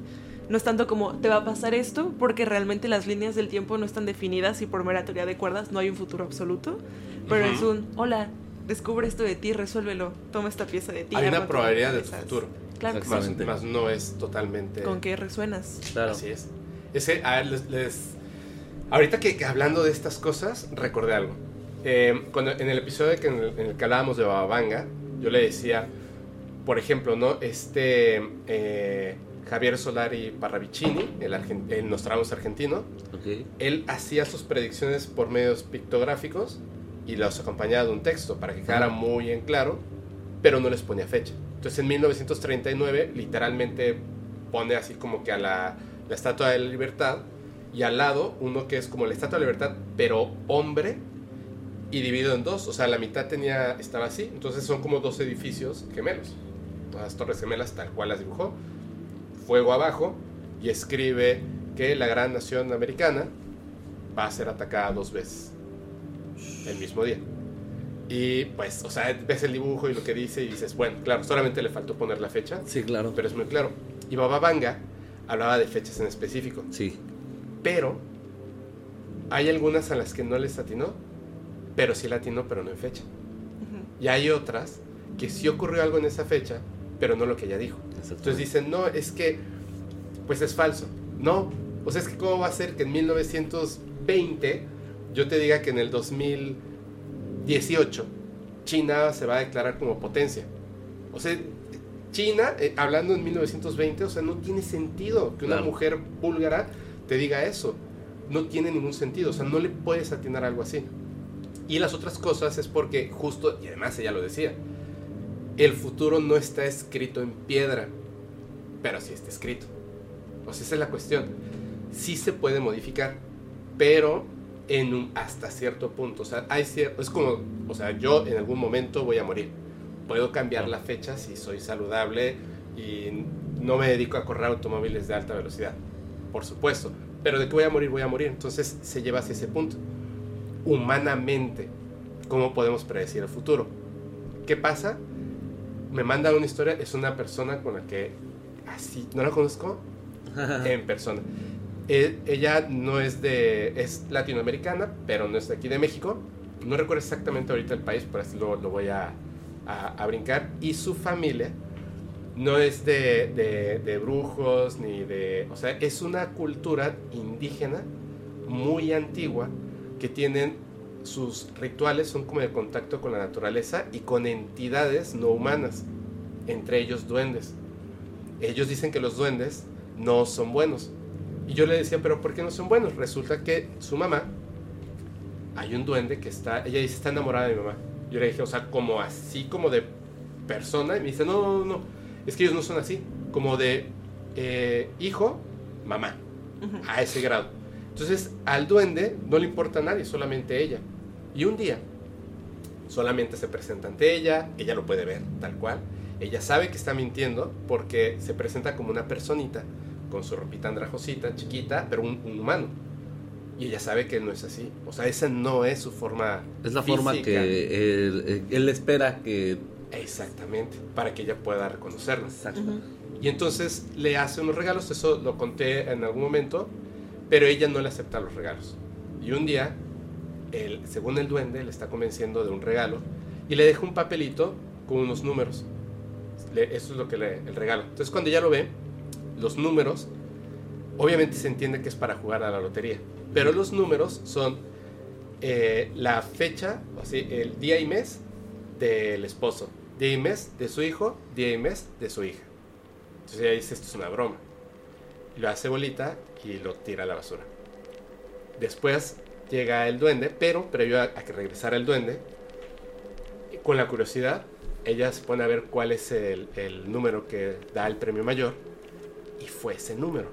O sea, el día y mes de cada uno de los integrantes de su familia, menos ella. Ella no estaba incluida en esos números. Cuando se presenta el duende, ella cierra la puerta de su cuarto. eh, con la que yo hablo es con la hija. Ujú. Me dice, nosotros estábamos escuchando del otro lado el berrinche del duende. Cierra la puerta porque va a pelearse con el duende, literalmente. y el duende llega muy contento porque dice que, o sea, ¿te gustó mi regalo? Es lo primero que le pregunta. Y le dice, ¿cómo puede ser eso un regalo? Y le dicen, ¿no jugaste? No. Y entonces se empieza a desesperar el duende y dice, ¿por qué? ¿Por qué? Por- O sea, porque empieza a agarrar cosas y a tirarlas y camina por un lado y dice que incluso ese como esa visión que tienes del duende se empezó a perder y se empezó a poner rojo, o sea, era una cosa roja Ujú. porque era como realmente era, porque estaba enojado y le cambiaba la voz y gritaba y chillaba, hacía como un ruidito, así como... Y, y le dijo, hey, cálmate, cálmate, hasta que se vuelve a calmar y se vuelve a poner y le dice, es que es un regalo. ¿Por qué, por qué no tomaste No mi regalo? lo- ¿Por qué no aceptas mi regalo? Y le dice, ¿cómo puede ser un regalo?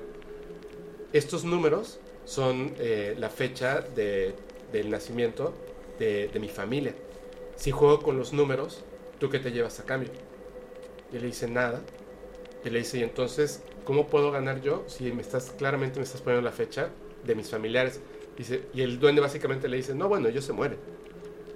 Y le dice, ¿cómo puede ser un regalo que mates a mi familia? Le dice, ¿y ellos qué te importan? El regalo es para ti. Y lo que me explicaba es porque el duende no es un ser humano. El duende no comprende la- lo que nosotros tenemos de la familia. El lazo. Entonces, para el duende es, le voy a quitar de encima a estos tipos Y te voy a dar y dinero. te voy a dar un montón de dinero. Porque él solamente la quiere a ella. Claro. Pero la cuestión es esta. El duende sí puede definir y predecir el futuro. ¿Cómo es posible? Yo diría, Esta, Que- esta respuesta la tiene Liz. A ver. como a mí me lo explicaron, es absolutamente todo, todo en este universo es energía, es teoría de cuerdas. Sí. Y en este momento estamos en esta realidad que tiene una frecuencia de, no sé, este es Alfa 90. ¿qué? ¿Cuál, cuál es una estación de radio aquí? No sé, Alfa 90. 99.3. 99.3. Estamos en esta frecuencia. No hay manera de que choquemos con Mix 106 o con otra estación porque tiene una frecuencia y es mero principio de resonancia. Vibras a una frecuencia y esa frecuencia eh, te resonará con una similar. Es incluso la que te permite estar en esta realidad. Exactamente. Entonces aquí estamos. Entonces, creo yo que hay puntos en, en la teoría de cuerdas que le llamamos puntos nexos, ¿no? Que gracias a Marvel podemos explicar esto mejor, pero yo diría que un punto nexo es un momento de tomar una acción que sí podría ser decisiva. O sea, todos los días tenemos puntos nexos. Desde el momento en el que yo elegí esta ropa, en el que elegí desayunar lo que desayuné, mi línea del tiempo puede cambiar por completo porque puede elegir desayunar cereal y no sé, la leche pudo estar mal y no sé, yo terminar en el hospital porque me cayó mal la leche. O simplemente desayuné fruta y tuve un día fabuloso. ¿no? Ajá, ajá. Entonces yo creo que cuando el duende deja este boleto de lotería como diciendo, hey, aquí está esta probabilidad.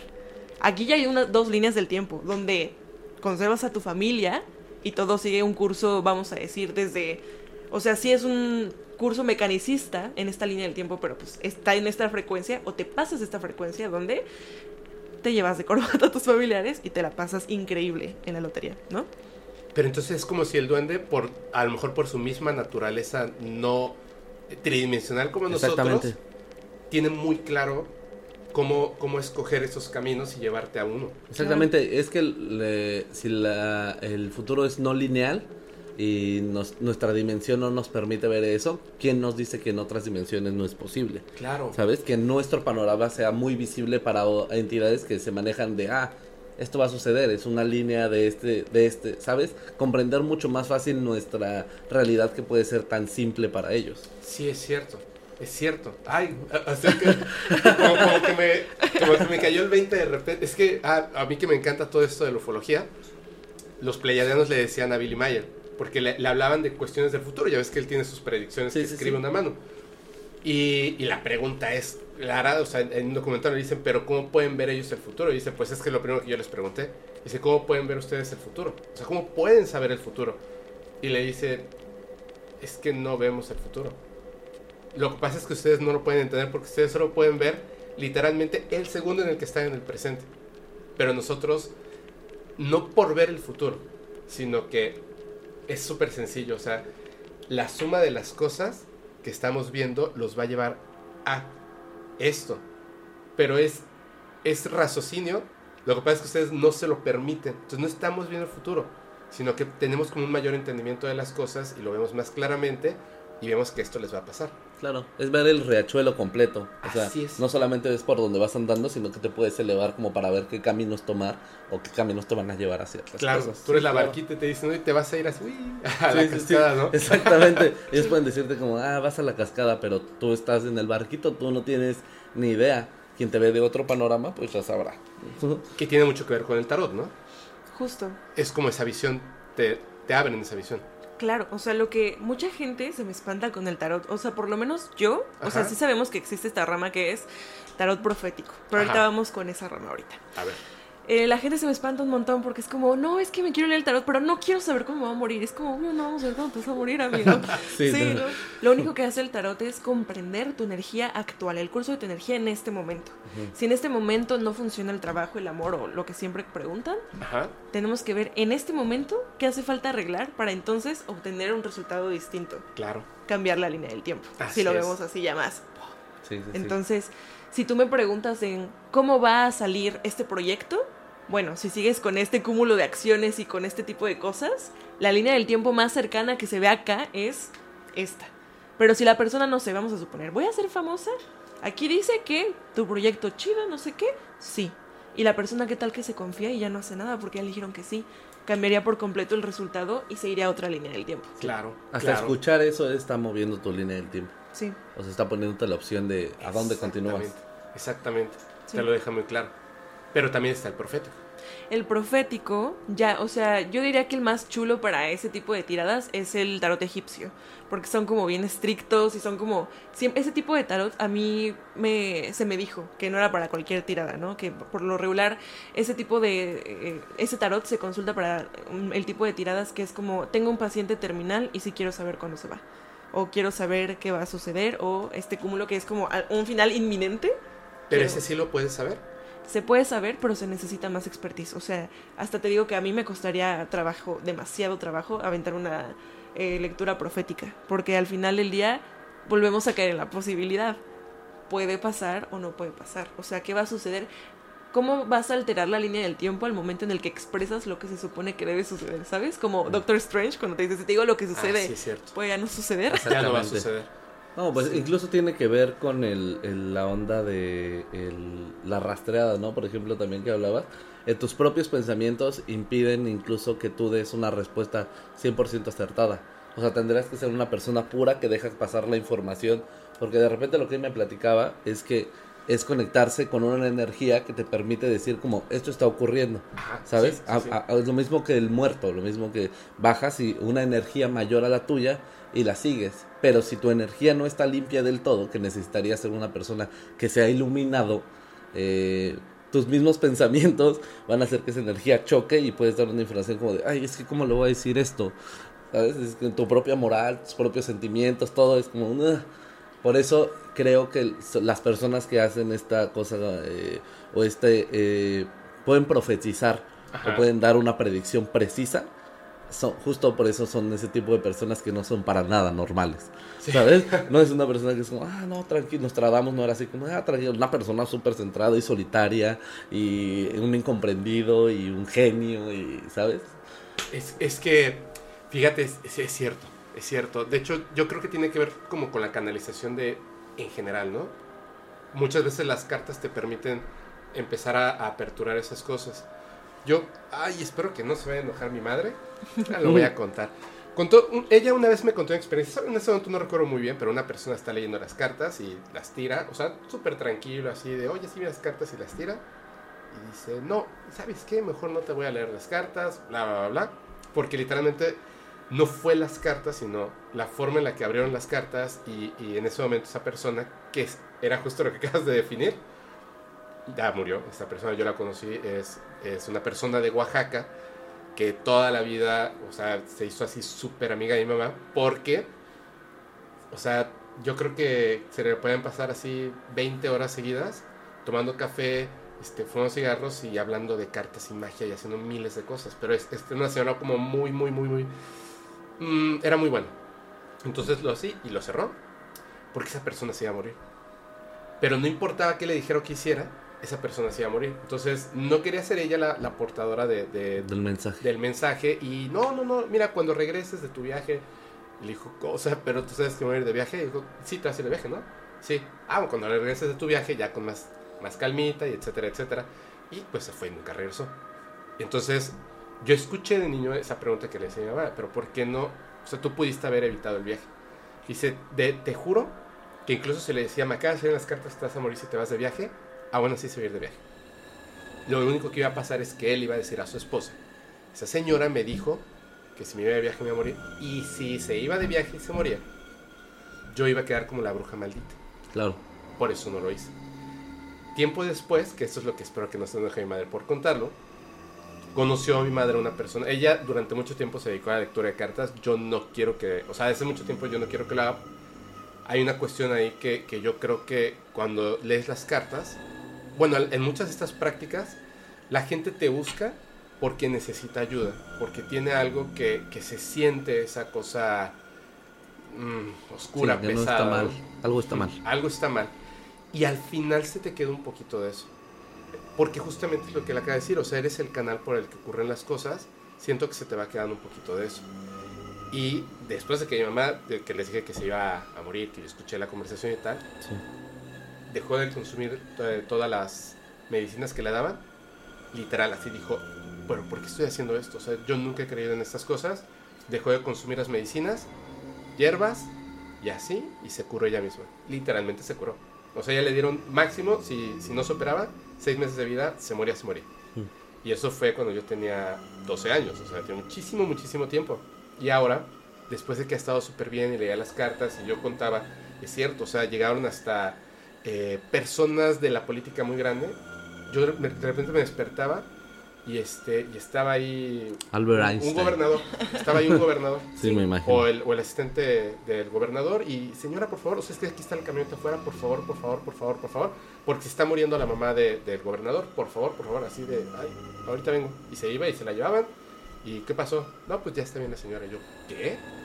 Y eh, personas de mi familia que no puedan tener hijos, si no, ven conmigo, mira, vamos a checar, bla, bla, bla, esto. Y tienen ahora hijos, o sea, así, uh, un montón. Pero al final, algo se le quedó a mi mamá, porque la gente generalmente lo buscan por cosas muy fuertes. Sí, claro. Sobre todo cuando ya tienes la fama de ella sabe trabajar cosas fuertes. Y, y trataba como de ocultarlo, de verdad. Pero estaba así, sus teléfonos suenan y suenan, y se paraban afuera de mi casa. Sí, pues Entonces, pues lo, como que decía, es que lo tengo que hacer, ¿no? O sea, no, no puedo dejar así como sin ayudar a las personas. Y ahora que, que ya se siento otra vez súper bien, me dice, ay, ay, ayer leí las cartas. O sea, así nada más como para volver a agarrarle. Yo dije, no, por favor.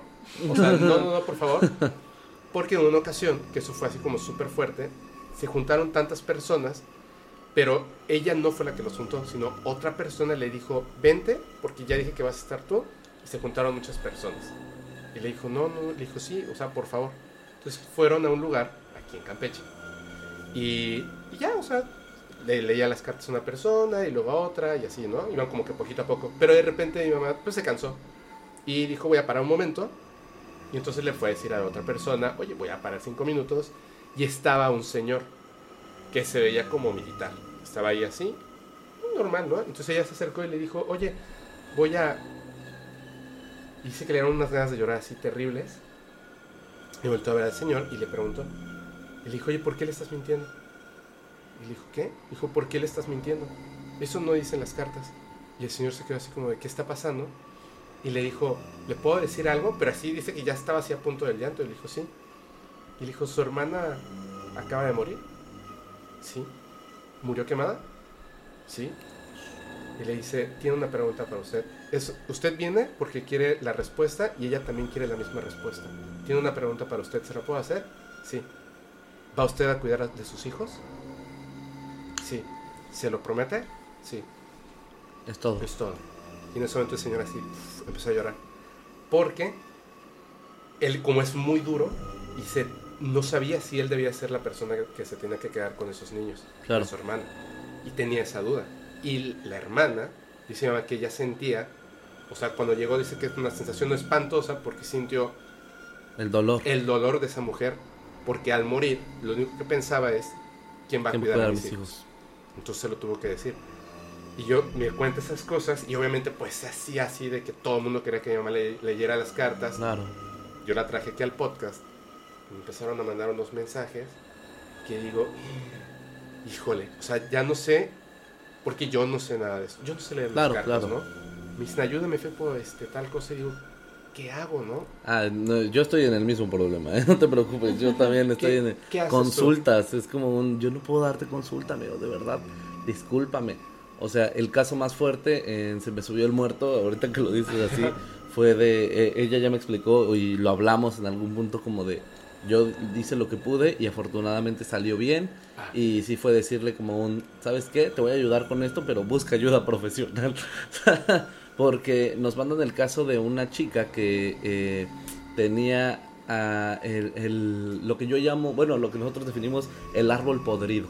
El árbol podrido. Sí, lo que pasa es que es una abuela que eh, se metió a la magia negra y empezó a, a- a tener eh, poderes muy fuertes. Justo Ajá. hablaba, eh, la chica decía como un, mi abuela era una autoridad en la casa porque tú le, le hacías algo a mi abuela y te pasaba algo terri- terriblemente malo inmediatamente. O sea, no era un... Sí, era un. Mis tías se pelearon con ella y salieron de la casa y chocaron horrible en su carro. Y salieron muy heridas y, ¿sabes? Estas cosas. Dice, en algún momento la vimos flotar en, la- en, en- en el patio de la casa. Este, con el, o sea, con, sentada en un círculo de sal. Estaba levitando. Ajá, con, dice, eh, con mucha sangre en el piso. Y la señora estaba levitando, o sea, y le levitaba el cabello.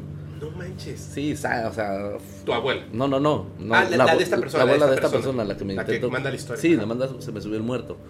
Este. Y me dice que eh, la señora ya falleció, Ajá. pero que eh, pasaba algo que ella sentía. Ella, ella así me lo aseguró. Yo siento que estoy maldita. Dice, y pasaba como con. con varias personas en su familia Ajá. Que les estaba yendo muy bien, fallece la abuela y les empiezan a pasar cosas, este, mucha gente muere, este, la gente no puede embarazarse y tiene estos abortos horribles, ¿sabes? Donde de repente solo tienes tres meses y se te rompe la fuente y sale el niño y, y resulta que solo es una bolsa de sangre y cosas así muy fuertes. Y pues yo de repente es como un... Yo no soy un santero, yo, yo qué te puedo decir. Y es que por favor ayúdame, es que mira, voy a platicar con mis con mi papá y con- voy a consultar las cosas que se quedaron ahí y las últimas brujos brujas y brujos de mi familia como de oigan está sucediendo esto qué se hace ellos me dijeron se hace esto y esto y esto y hay que consultar con tal y tal y tal hasta que sí llegamos al punto de decir como un pues es que fue la abuela no Claro. fue la abuela. Claro o sea, que fue la abuela. Fue la abuela, o sea, no, no hay otra, no hay otra explicación. Y, y como por eh, rastreos, este, caracoles, este, lo que pudimos ahí. eh, ¿Tiraron los caracoles? sí, Ok. mi, mi tía, ah, que ya falleció, justo apenas hace unos, unas- unos meses, eh, la última bruja de mi familia, mi tía Patty, eh, ella sabía leer caracoles y lo hacía muy bien. Y justo me dice como cuando yo le pregunto qué está pasando, eh, yo la consulta a ella porque ella vivía en Veracruz. Entonces tuve que llamarle como en Zoom a uno de sus hijos y, y que me dijera como qué está pasando y los nombres completos y todo, todo, toda la información que necesitábamos. hasta que ella nos dice, es que eh, la abuela prometió el, las almas del árbol, o sea, No eh, está, está comprometida toda la familia. Dice, y como ella es la matriarca, claro que puede hacerlo. Y dice, y como fue con una entidad muy fuerte, obvio que puede hacerlo. Entonces, más bien lo que tienen que hacer es buscar una iglesia, algo que con lo que puedan estarse protegiendo constantemente, porque eh, pues hay que romper el trato. Y dice, es un trato que no estás haciendo tú. Sí, y justo ella nos dice como un, las cosas ya han parado, ya no hay apariciones, ya no hay... Qué bueno. Sí, pero Qué bueno. de repente eso yo le ayudé porque fue un de verdad, de verdad necesitas ayuda. Pero cuando me mandan miles de cosas que yo no tengo ni idea de qué hacer, ya es un de repente como, amigo, perdóname, yo no puedo ayudarte. Lo siento mucho. Yo, yo lo que hago es que, híjole, lo leo y se lo le digo, oye, ¿sabes qué? Mejor háblale a, a, por ejemplo, a, a Angie, ¿no? O háblale a Isabel, que son personas que han Yo venido ya las acá. analizo con ella también. No, te los voy a empezar a canalizar. De hecho, ahora hay, hay una tercera persona con la que me dijo, no, no, mándamelas a mí. Es una persona a la que yo súper, súper, súper recontraestimo. Y le digo, oye, ok, o sea, yo, yo sé que sí tienes eh, conocimiento y poder, pero Isabel, y no pasa nada porque lo ha contado aquí, Isabel me ha contado, Isabel y Jorge eh, son pareja y han venido por separado, que extrañamente nunca los he tenido aquí en conjunto. Isabel es, es bruja también. Entonces, este, me, me cuenta que tiene la agenda pues llena porque como que va así como que poco a poco, ¿no? O sea, no, Claro. no, se, no se va a desgastar. Y le dije sí, porque recuerdo lo que pasó con mi madre. Y me dice, de todos modos, en las noches me salen unas como burbujas en la espalda y Jorge me las tiene que estallar y yo erupto cada vez que, que se estalla una. Y le digo, ¿qué? Y me dice, es que se te va quedando eso de, de las personas y entonces lo tienes que sacar. Y digo, no manches, o sea, es que está bien peligroso hacerlo. Digo, Sí. yo porque me estoy adentrando en estas Es cosas. energéticamente desgastante. Yo también con ella, justo de repente podrías decir dos, tres lecturas de tarot, pero yo sí la he llegado a encontrar molida. ¿De verdad? Sí, es que, ¿sabes qué pasa? Que inclusive desde la terapia, o sea, yo al principio ponía imanes, ese era mi, mi chamba, yo ponía imanes.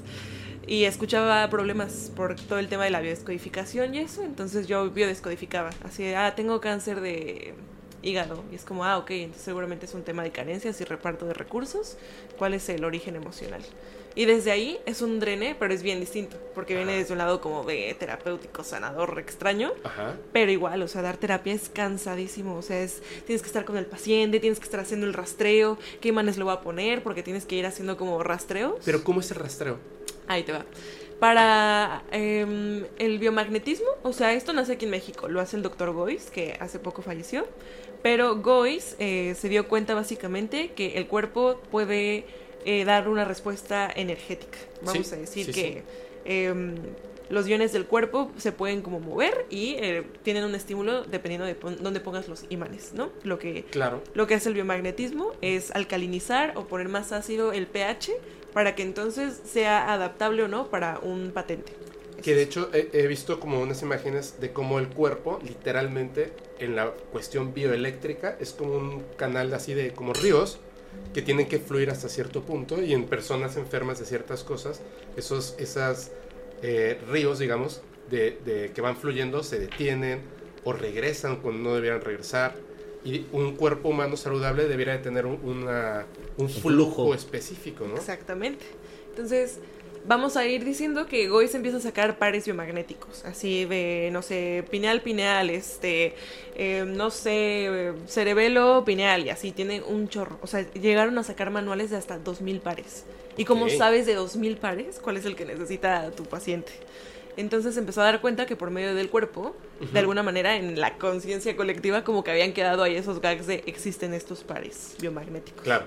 Entonces se le pregunta al cuerpo, em, ¿necesitas algún par biomagnético? Y eso, por eso siempre los biomagnetistas tienen esta famita de siempre agarrar patas, porque ponen los pies en una camilla y entonces como que se agitan y preguntas primero cuál es el sí del cuerpo y un pie como que se encoge. ¿En serio? ¿Cuál es el no? Y hay ausencia de respuesta. Es eso. Ok.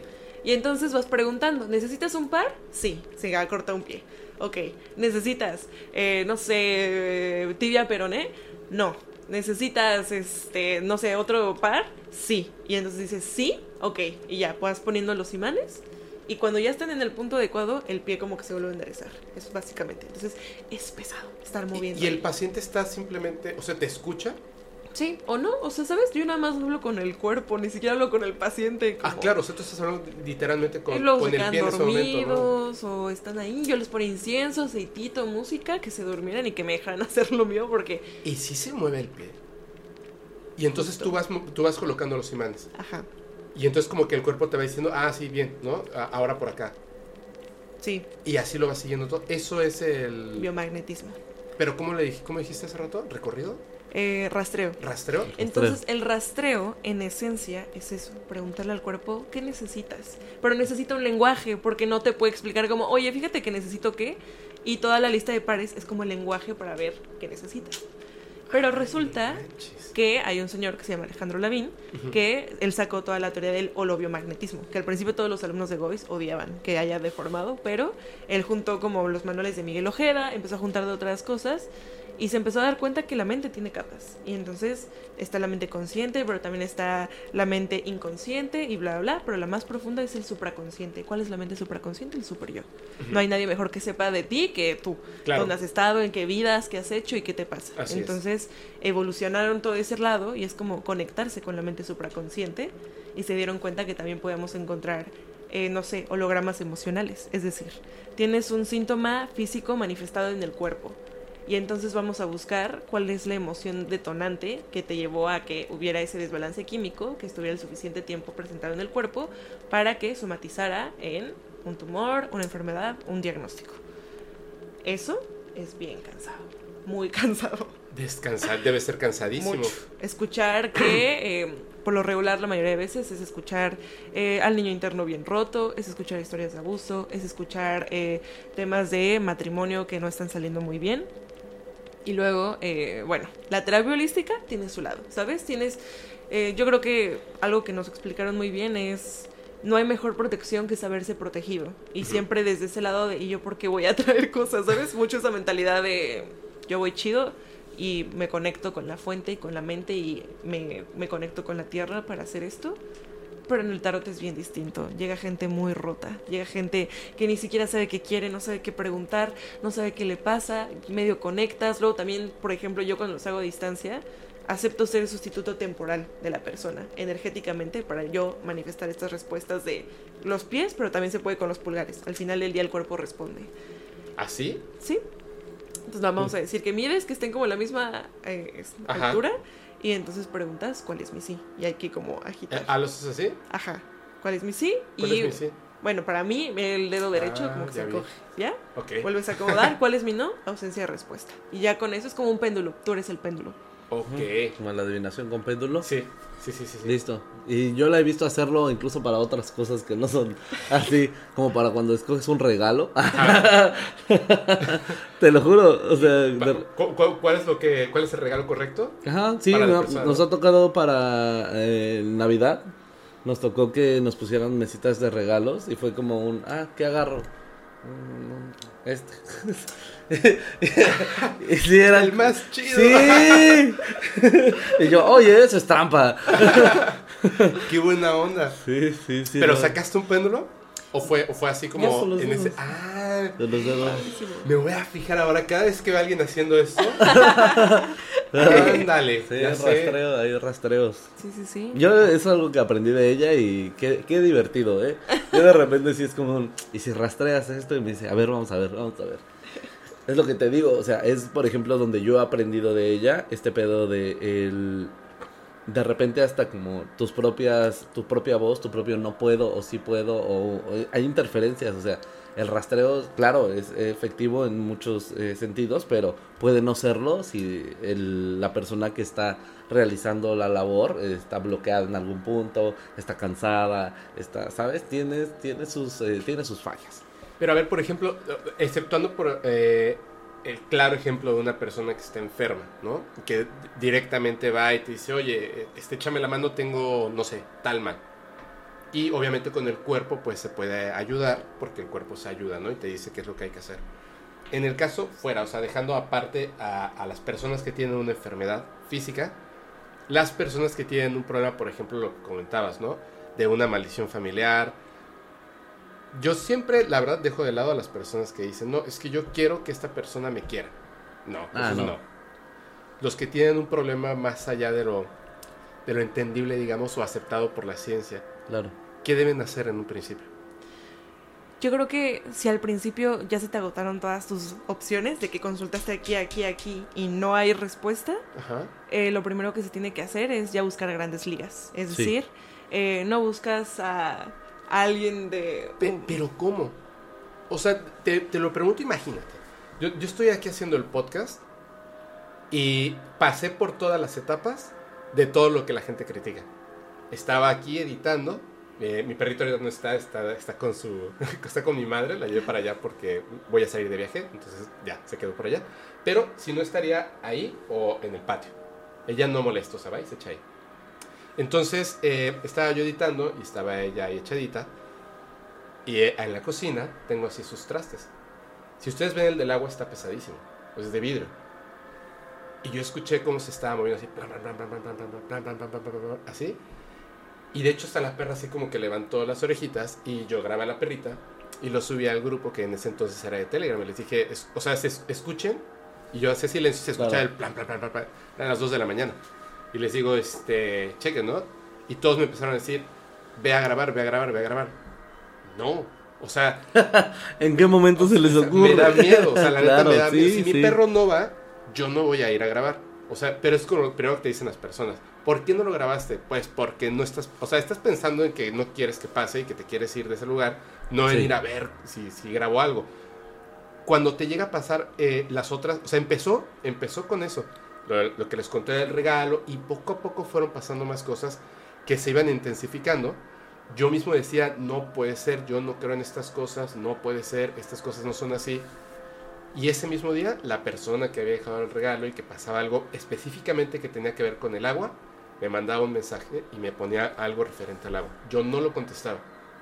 Pasaba un tiempo, pasaba algo terrible y yo decía, ¿cómo, cómo es posible que haya pasado esto? O sea, algo terrible. Y en ese momento que yo estaba pensando, ¿cómo puede ser?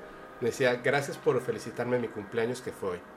O sea, era como, como marcando que era esa persona y dije, tengo que hacer algo. O sea, esto ya se está poniendo peligroso, tengo que hacer algo. Y no supe qué hacer.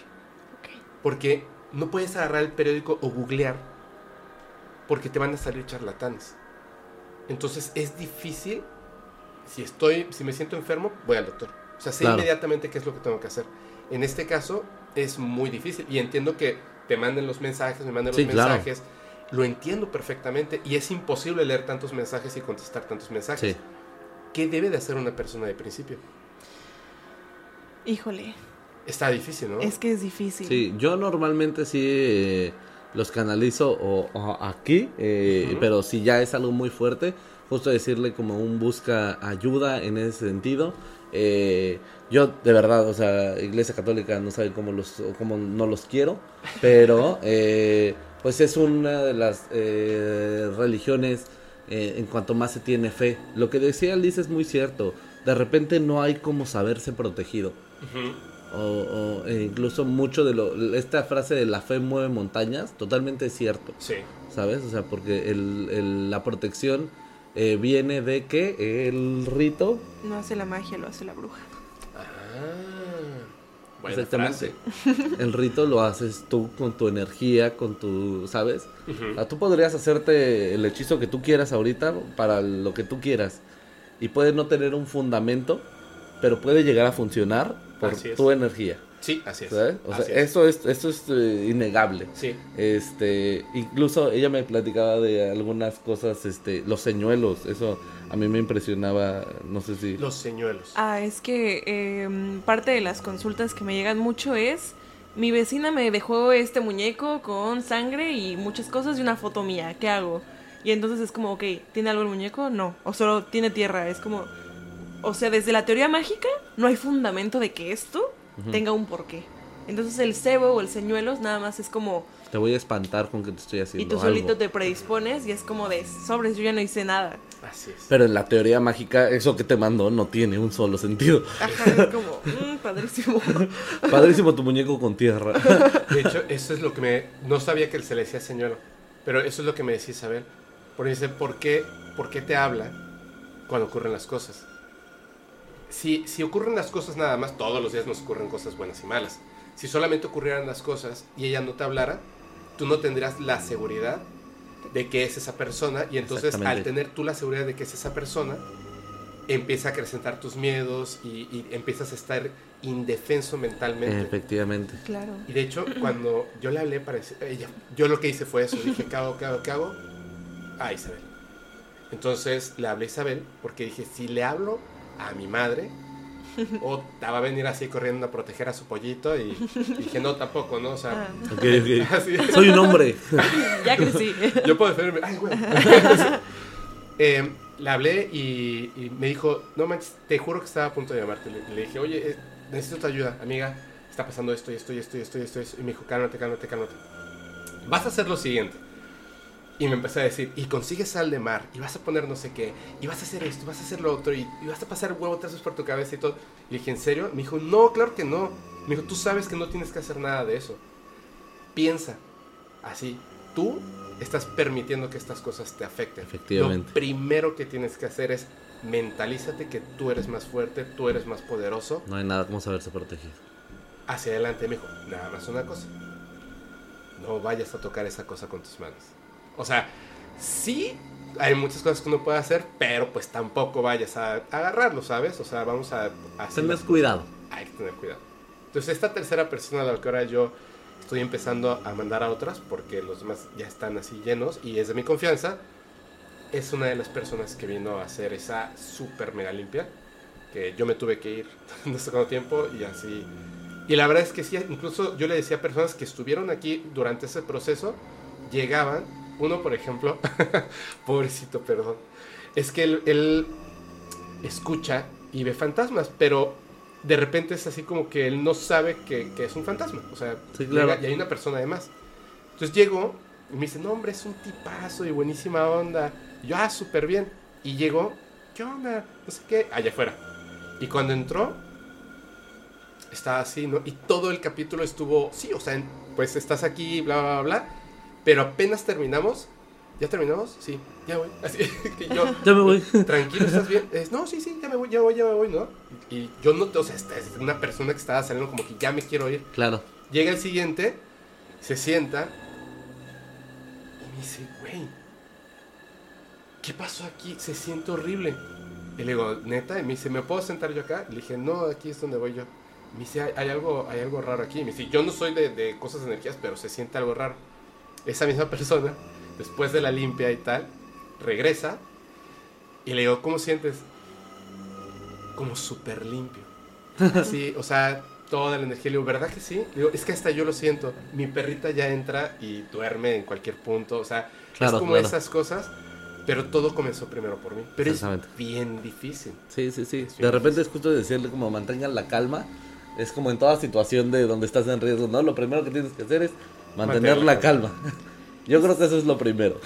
Es que yo creo que el tema de, de que no saber, no saber qué hacer energéticamente viene mucho también a una programación desde la iglesia, desde Ajá. un punto de entregas tu poder. Siempre le entregas el poder a una deidad y nunca te sabes que tú eres poderoso, que tú puedes hacerlo. Así es. Que tú eres tu propio Dios. O sea, eso, uy, enciende católicos. Tú llegas a alguien y le dices, tú eres Dios. Y es como, no, ¿cómo? Entonces, Sí, sí, sí. yo creo que partamos desde ahí, desde un punto donde tú tienes una energía y tú puedes protegerte y tú puedes hacerlo. Y yo siempre he visto el trabajo con herbolaria porque es una de las cosas que más me han enamorado, como hacer un trabajo en equipo, como sentarte con Romero y Albaca y decir, oigan, traigo este tema, pues hagamos una limpia sencilla, échame la mano pues. Y es como nos ponemos de acuerdo, hacemos este acuerdo, porque las plantas no hablan español, las plantas hablan energía, Em- vibración. Emoción, energía, sí. Entonces es como, ok, necesito, eh, tengo este propósito, échame la mano. Y ya, es como, ok, hagámoslo. Pero, o sea, si ya quieres algo más técnico en cuanto a magia, como qué se hace en este tipo de casos, esto es clave. O sea, limpia y protección. Para limpia hay un montón de cosas que se pueden hacer. Te puedes limpiar con un huevo, te puedes limpiar con un cirio, Con plantas, con ¿no? plantas, Con agua. puedes- con agua, con humo. Para la verdad, para sí. mí los baños de despojo son de los más como efectivos y súper fáciles. Solo hierves como tres Aquí les plantas. dejaremos su tutorial, queridos criaturitas. Criaturas, hagan eso. A ver, sí, no, sí, sí, sí. Ruda, albahaca, romero, tres plantas que son lindas, son Fácil versátiles, fáciles de conseguir y traen una pila ahí de eh, propiedades mágicas. ¿Qué- ¿Pero qué se hace con ellas? Se va a hervir en agua para baño, entonces pon pues, como dos litros, no sé, cuatro, no sé, una buena cantidad que tal Ah, o sea, literal te vas a bañar con a esa agua. jicarazos. Entonces lo único que vas a hacer es poner estas plantas y las vas a empezar a hervir y vas a empezar a mover siempre en dirección contraria a las manecillas del reloj. ¿Por qué? Porque es lo que se hace en despojo, ¿no? Ok. y ya, en dirección contraria y le pones la intención. Hay mucha gente que piensa que es el ritual, el conjuro, el, o sea, ¿sabes? De decir palabras en latín, pero genuinamente solo es saber proyectar la energía y muchas veces lo hacemos con los sentimientos. No sabes qué no sabes visualizar, no sabes meditar. ¿Qué día te sentiste súper seguro? ¿Qué día sentiste que estabas protegido? ¿Qué día sentiste que te sentías tan ligero que tu energía estaba limpia? Esa, ener- esa emoción la vuelves a proyectar y la piensas. Piensas ese momento o si no tienes ese momento lo imaginas. ¿Cómo sería eso? Y eso va a generar una emoción, que la emoción al final del día siempre fue energía. Y ya, con eso programas tu rollo este, te vas a bañar, de la cabeza hacia los pies, limpia hecha. Protección, no te quites de problemas. O sea, un collarcito, agarras un tetragramatón, un nudo de Tetragramatón, bruja es bueno. o alguna runilla por ahí. Ajá. Creo que este es Yo tengo el mío aquí. O haces un sigilo de protección tengo ya estás más avanzado. en- Son básicos. Si es algo leve, si es algo que nada más no te daba como... A veces hasta son placebos para la mente consciente de... O sea, no es que no tenga una propiedad mágica, es que a veces el cerebro necesita ver el rito para que Exactamente. suceda. Sí. Porque con la mente debería ser suficiente. Por mero principio de equivalión, todo es mente. Y no necesitaríamos nada más. Pero a veces necesitamos sentir que hacemos algo. Entonces, bueno, si necesitas, puedes hacer esto. Igual funciona, tiene propiedades mágicas, tiene un porqué. Y ya. Si esas cosas sencillas no funcionan, entonces ya buscas canalizar con alguien. Sí. Y yo diría que si cheques a la persona con la que consultas, desde qué lugar te está hablando. Porque si te empiezan a sembrar pánico y te empiezan Sí. a hablar desde, te empiezan a querer manipular desde el miedo y la vulnerabilidad, yo Sí. diría que ahí no es. Es, mira, es, yo siento que es como un mecánico. O funciona, funciona perfectamente como un mecánico. Cuando dicen, uy, no, uy, no, es que trae bien el. Y, y esto lo trae. No, aparte, no, es que. ¿Sabes? Se sabe luego, luego cuando dices como, este señor me quiere ver la cara de menso Así y es. nada más me quiere estar vendiendo cosas Sí. y cambiarme el motor completo. A cuando sabes que alguien te dice como, ah, no, no te preocupes, solo ocurre esto, pero esto te está jodiendo esto. Chécalo aquí también porque puede pasar esta cosa. Mientras yo te voy a cambiar esto, no tengo ningún problema, pero cambia esto. Te cuesta tanto. Aquí está mi número, si quieres venir, ahí estamos. Creo que perfectamente se siente un estafador. eh, eh, es- son fáciles, no son tan difíciles de detectar. Sí, uno se da cuenta, uno se da cuenta. Lo que pasa es que, pero sí es cierto, creo que es mucho, es mucho más importante el primero el trabajo que puedes hacer tú. Sí. Porque si, incluso si vas con, con una persona que no te va a estafar, si tú no estás convencido, o sea, convencido de, de querer cambiar, de querer corregir las cosas, súper difícil. De hecho, tiene que ver con el secreto, con el- eh, la cuestión esta que hacen. ¿Han visto el experimento del arroz o del agua? No, ¿cuál? hierven arroz, eh, así sin sal ni nada, hierven arroz, el mismo arroz, y tienen tres frascos, así como estos de vidrio, ponen arroz, el mismo arroz en cada uno de ellos, los tapan, los colocan un poquito separados, pero que les dé la misma cantidad de luz todos los días y que les dé la misma, este, estén a la misma temperatura, en el mismo lugar. A uno le ponen, dice amor, otro dice neutro y otro dice odio. Y al de amor te vas, o sea, te acercas una vez a la semana o diario si quieres y le dices, ay, qué bonito arroz, qué lindura, ay, ese arroz está precioso y tal. Al neutro no lo pelas y al de odio así de, ay, qué arroz tan horrible, espantoso, así. Después de, no sé, un mes, tres meses, pues obviamente se tiene que, se, se va a, a- porque está hervido. Pues el de amor, básicamente que te podrías comer ese arroz porque está perfecto. El neutro está en lo que ocurriría normalmente y el de odio tiene hongos, está negro, espantoso. Porque es tu energía que Es estás proyectando. proyectándose algo. Aquí lo que tienes que hacer es, ah, con la ayuda de las plantas y estas cosas, es tu energía volver a proyectarla, pero porque ahora va a ser hacia ti, tú vas a ser el arroz y el emisor, que eso es, es como algo bien interesante. Y me acordaba de una cosa que, ahorita que platicamos, por ejemplo, del tiempo, ¿no? De lo que llevan los podcasts, y yo sé que en todas las cosas, pues que, que, que uno eh, pretende llevar a cabo cuando comienzas, es difícil porque realmente nadie cree en ti. Porque no hay un, un, este, un recorrido en el que digan, ah, sí, claro. Así se ¿no? hace. Así se hace. No. Eh, sí, este, vamos a ver a, a, a Solín, ¿no? O, o- o vamos a, este, léeme el tarot. Como todavía no has llegado a ese punto de decir, y por decirlo de una manera, como que ya eres una, una opción visible de las cosas, al principio como que pides apoyo de las, de las otras personas, de tus amigos, de tus familiares, y aún así tú te das cuenta de que ellos, pues, ah, sí, sí, claro, sí, sí, sí, muy bien, muy bien, échale ganas, ¿no? Sí, claro. justamente yo me, me gusta mucho lo que tiene que ver con cuestiones empresariales, pero sobre todo aplicando como que el, el poder de la mente hacia las cosas, el entendimiento, este, cultivarte y más y creer en ti. Entonces decía el mejor vendedor del mundo, literal, él había sido beisbolista, entonces tuvo rapidísimo mucho dinero y de repente así como que, ay, se chingó la rodilla. Y entonces rapidísimo se quedó sin dinero porque era una persona que no sabía tener dinero Exactamente. y ya no podía regresar a ser beis- beisbolista. Y literalmente llegó a vivir en la calle. Entonces se dio cuenta, dijo, no sé hacer nada. Lo único que, o sea, porque me salí de la escuela por jugar béisbol, literal no sé hacer nada. ¿Qué voy a hacer? Me voy a morir de hambre. Y se le ocurrió que veía que eh, eh, había un negocio en el que podías aprender rápido las cosas, que era ser un vendedor. Y los vendedores pueden ganar mucho dinero. Entonces, pues empezó a trabajar como vendedor y no vendía. Y le preguntó a una persona, le dijo, oye, ¿qué puedo hacer para vender? Y le dijo, conviértete en el mejor vendedor del mundo. Le dijo, ¿cómo? Por eso estoy preguntando. Me dice, así, conviértete en el mejor vendedor del mundo. Si tú no crees que eres un buen vendedor, no vas a vender. Claro. Dijo, pero es que yo no creo que sea un buen vendedor, porque no, no sé vender y soy pobre. Y le dijo, pues miéntete hasta que te lo creas. Y él hacía eso. Se paraba y pensaba, soy el mejor vendedor del mundo, pero no lo creía por dentro. O sea, por dentro estaba deprimido porque no lo creía, pero el repetírselo todos los días, llegó un momento que su cuerpo se lo creyó, su mente se lo creyó y se volvió el mejor vendedor del mundo. Y vi un consejo. Si vas a iniciar un podcast, un proyecto en YouTube, en Spotify, lo que sea, Sí. no hables a la cámara como si no tuvieras seguidores porque no tienes seguidores. Habla a la cámara como si tuvieras muchísimos seguidores para que llegues a tener muchos seguidores. Claro. Porque estás construyendo con tu mente. El, literalmente el universo se construye a lo que tú determinas. Y es impresionante. Y hasta lo podrías leer en una lectura de cartas. Si una persona llega contigo, así voy a tener un montón de éxito con mi podcast. ¿Cómo me va a ir? Te va a ir bien. Sí, claro. Pero si está así de, ay, no sé, híjole, pues mira, no se ve muy bueno, ¿cierto? Sí, claro. Claro. Eso es lo que estarías leyendo. Sí. Lo O que sea- queremos decir, amigos, es que sean el arroz. Ustedes pueden ser el arroz. Sean, sean el arroz.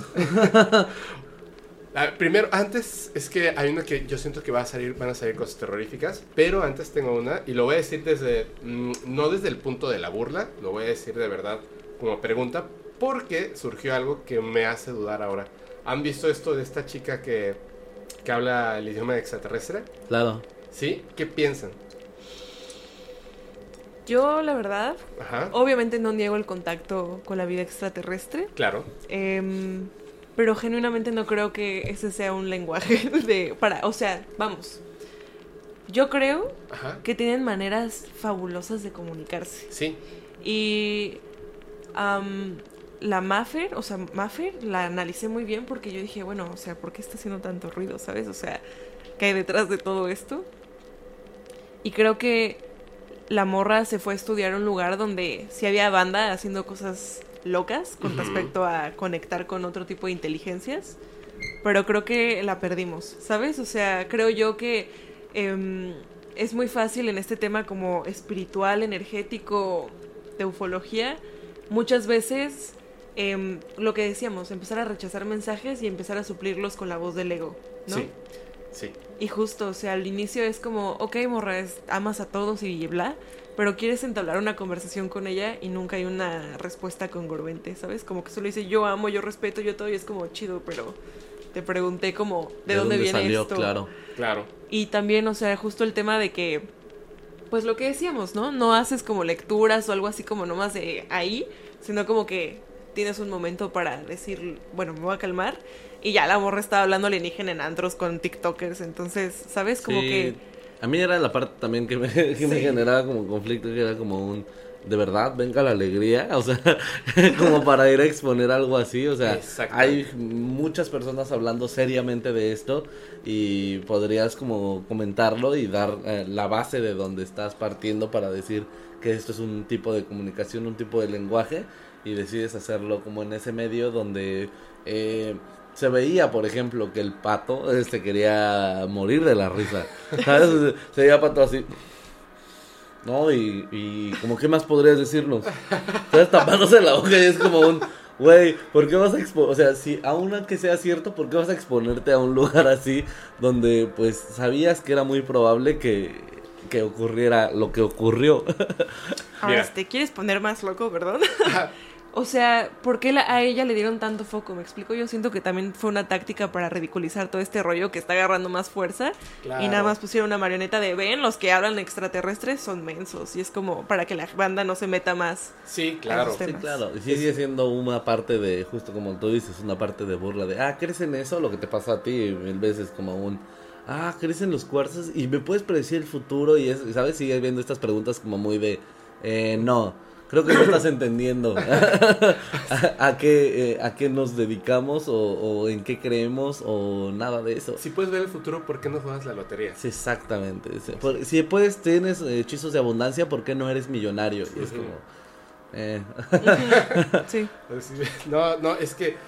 Ay, eh, sí, justamente yo creo que lo utilizan obviamente para poder Desprestigiar. ridiculizarlo, desprestigiarlo. Siempre está esa, esa parte. Porque es todo el tema paranormal. O sea, no solamente es eh, los aliens, o sea, claro.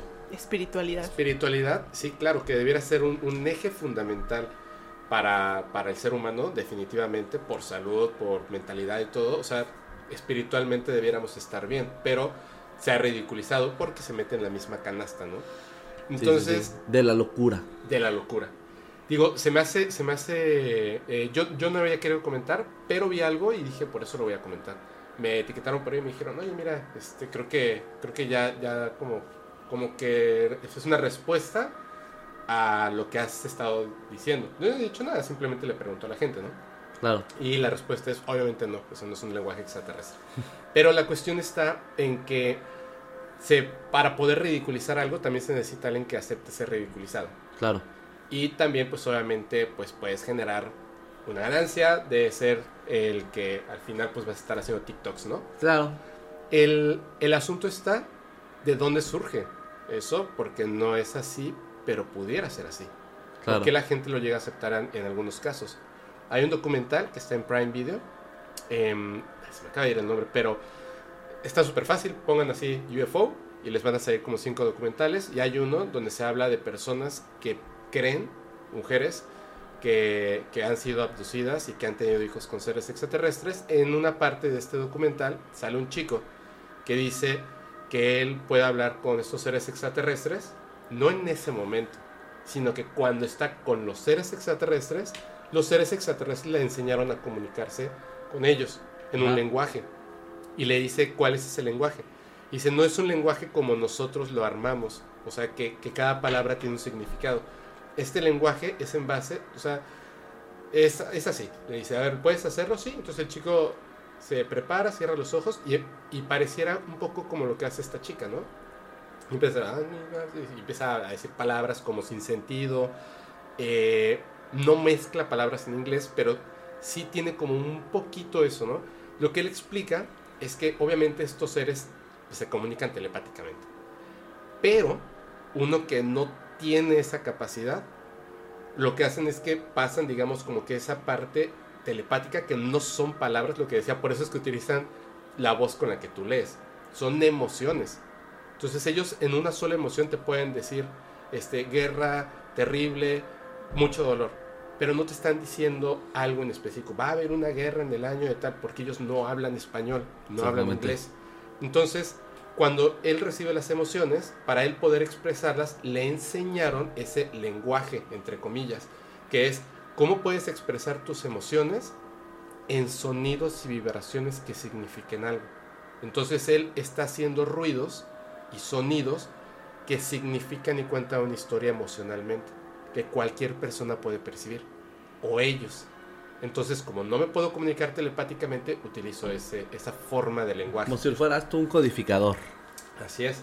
Entonces me parece como que digo, ok, cualquier persona pudo haber visto este documental y a partir de eso inventarse algo bien exagerado. Claro. Razón por la cual no tienes una respuesta de ¿y por qué así es así el lenguaje, no? Y no tienes una respuesta. Pues claro que no, porque solamente viste un pedacito de un documental. Para algo. Mira, yo no sabía eso del documental, pero tiene bastante sentido. O sea, ¿sabes? En algún punto con todo esto de este... eh, incluso a mí me da mucha risa por el- en la parte mágica, en la parte, por ejemplo, de la santería o del rito, de las posesiones o así, que de repente eh, el, el exorcismo de Sabrina Sabrok, que era Ajá. como un, güey, qué horror, o sea, yo que llegué a ver todo el, el tipo de ritual y, ¿sabes? Todos los elementos que usaron, o sea, la falta de respeto que fue para tantas religiones, que fue como un, ah, qué terrible, y solo es un, un o sea, es un show de te- televisión, pues, o sea, Sí. y justo como dices, en algún punto para ridiculizar eh, esta, esta parte. Entonces creo que viene muy de lo mismo. Ya eh, ahora que lo ustedes lo pusieron sobre la mesa, creo que es más o menos bajo la misma bajo la misma teoría.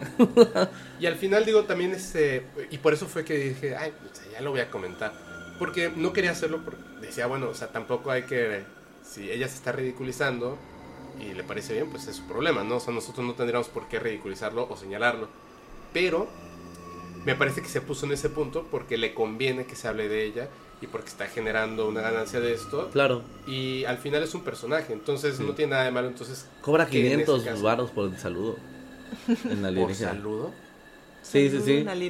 Sí, sí, o en, Ay, en- wow. en- tú lo puedes escribir y eh, yo lo leí este en el Excelsior, no recuerdo qué página salió que estaba diciendo como de un ya está encontrando cómo monetizar esta parte, ¿sabes? Eh, para mandarte un saludo, este para dar eh, como ponencias o y pasó de cobrar como, bueno, lo voy a decir como eh, en exageración, pero de 5 pesos a 50, ¿sabes? Como Ajá. hubo un cambio ahí máximo de, ah, ya soy conocida, ahora sí ya voy a cobrar bien. Claro. Entonces, sí, está raro. De hecho, yo vi así que cobraba 70 dólares por, o sea, hasta por internet, por hacer la lectura de tus no sé qué astrales, una palabra, un palabrerío así sin sentido. Sí, sí, sí. Dije, bueno, o sea, Tu, ta- el tarot alienígena, ¿no? sí. Sí. Ahora, hay una cosa que a mí siempre me ha llamado la atención. Por ejemplo, a ti que te gustan los expedientes secretos X, sí, yo, yo fui muy, muy fan. Hay un capítulo en los expedientes secretos X donde por medio de, de un ritual reviven a los muertos. Y entonces Mulder hace un círculo de sal alrededor de ellos del cual no pueden escapar. Que esto es, digamos, la necromancia o nigromancia, cualquiera de las dos, o sea que es más o menos lo mismo, ¿cierto? Sí. Hay un, hay un, este, una historia que yo una vez conté mal, hace ratito estaba leyendo acerca de esto, no recuerdo los nombres, no es tan importante, sino lo que sucede en esta historia, que es este, tiene que ver con, con la necromancia, y me parece que es un tema súper importante. De hecho, en la última película de, de Guillermo del Toro, ay, ¿cómo se llamaba? El Callejón de las Almas Perdidas. No recuerdo esa. Creo que se llama así. El Callejón sí. de las Armas Perdidas. Está buenísima. Está buenísima. Híjole, súper spoiler. Pero eh, este tipo es un mentalista y convence a una chica que en un cementerio se, se vista de blanco y le ponen una luz por atrás para que se haga pasar por eh, una mujer que falleció, de la que un hombre está muy enamorado. Entonces le va a sacar mucho dinero. Obviamente ellos están aquí y la mujer está a lo A lo lejos. ¿no? Y desde ahí le habla para que él crea que es, es este es esta mujer que murió. Claro. Eso está basado en esta historia real, o sea, de lo que hacen los nigromantes, que es súper difícil llegar a hacerlo. Pero básicamente, y ahora sí ya, ya, ya sé bien cómo estuvo, durante las cruzadas, la iglesia era, pues, qué, qué bárbaros. No, hombre, esa es una organización así, Sí, pero no, ni no, la no. hacía, ¿eh? La Sí. peor del mundo. Dijeron, oye, ellos sabían que en ciertos lugares de África y en otros lugares también de Europa, habían personas, hombres y mujeres de poder, que a diferencia de ellos, las cosas que hacían sí tenían un efecto en ese momento, o sea, sí podía ser medible y sí era impresionante. Entonces ellos querían tener ese conocimiento para ellos.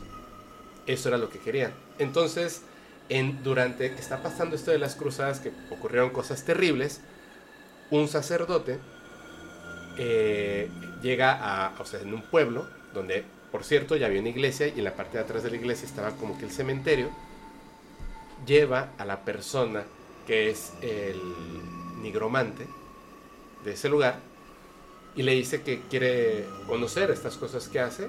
O sea, es como, primero empiezan así como que poquito. En una charola matan un animal y después de que el animal muere, cortan, o sea, van bajando como que los, los intestinos y el corazón, los dejan así, ponen un fuego y empiezan a hacer su ritual. Y entonces obliga a que el corazón lata. Y como lo que decías de los pies, si haces dos veces es sí y una vez es no. Y, el- y decía, ¿cómo, cómo puede ser? O sea, ¿cómo, el animal, ¿cómo puede darte esa información si ya murió? Dices, no es el animal. Si yo estoy atrapando a un espíritu y está viviendo en este momento en, En el en el corazón. órgano del animal.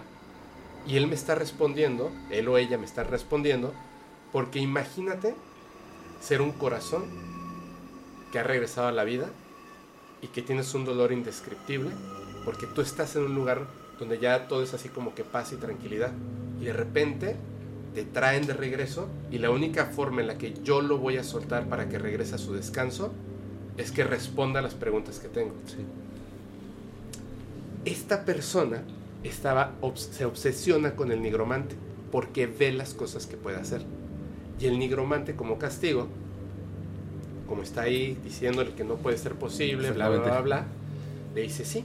Resulta que este, este sacerdote ah, tenía una relación con una mujer. Obviamente nadie sabía.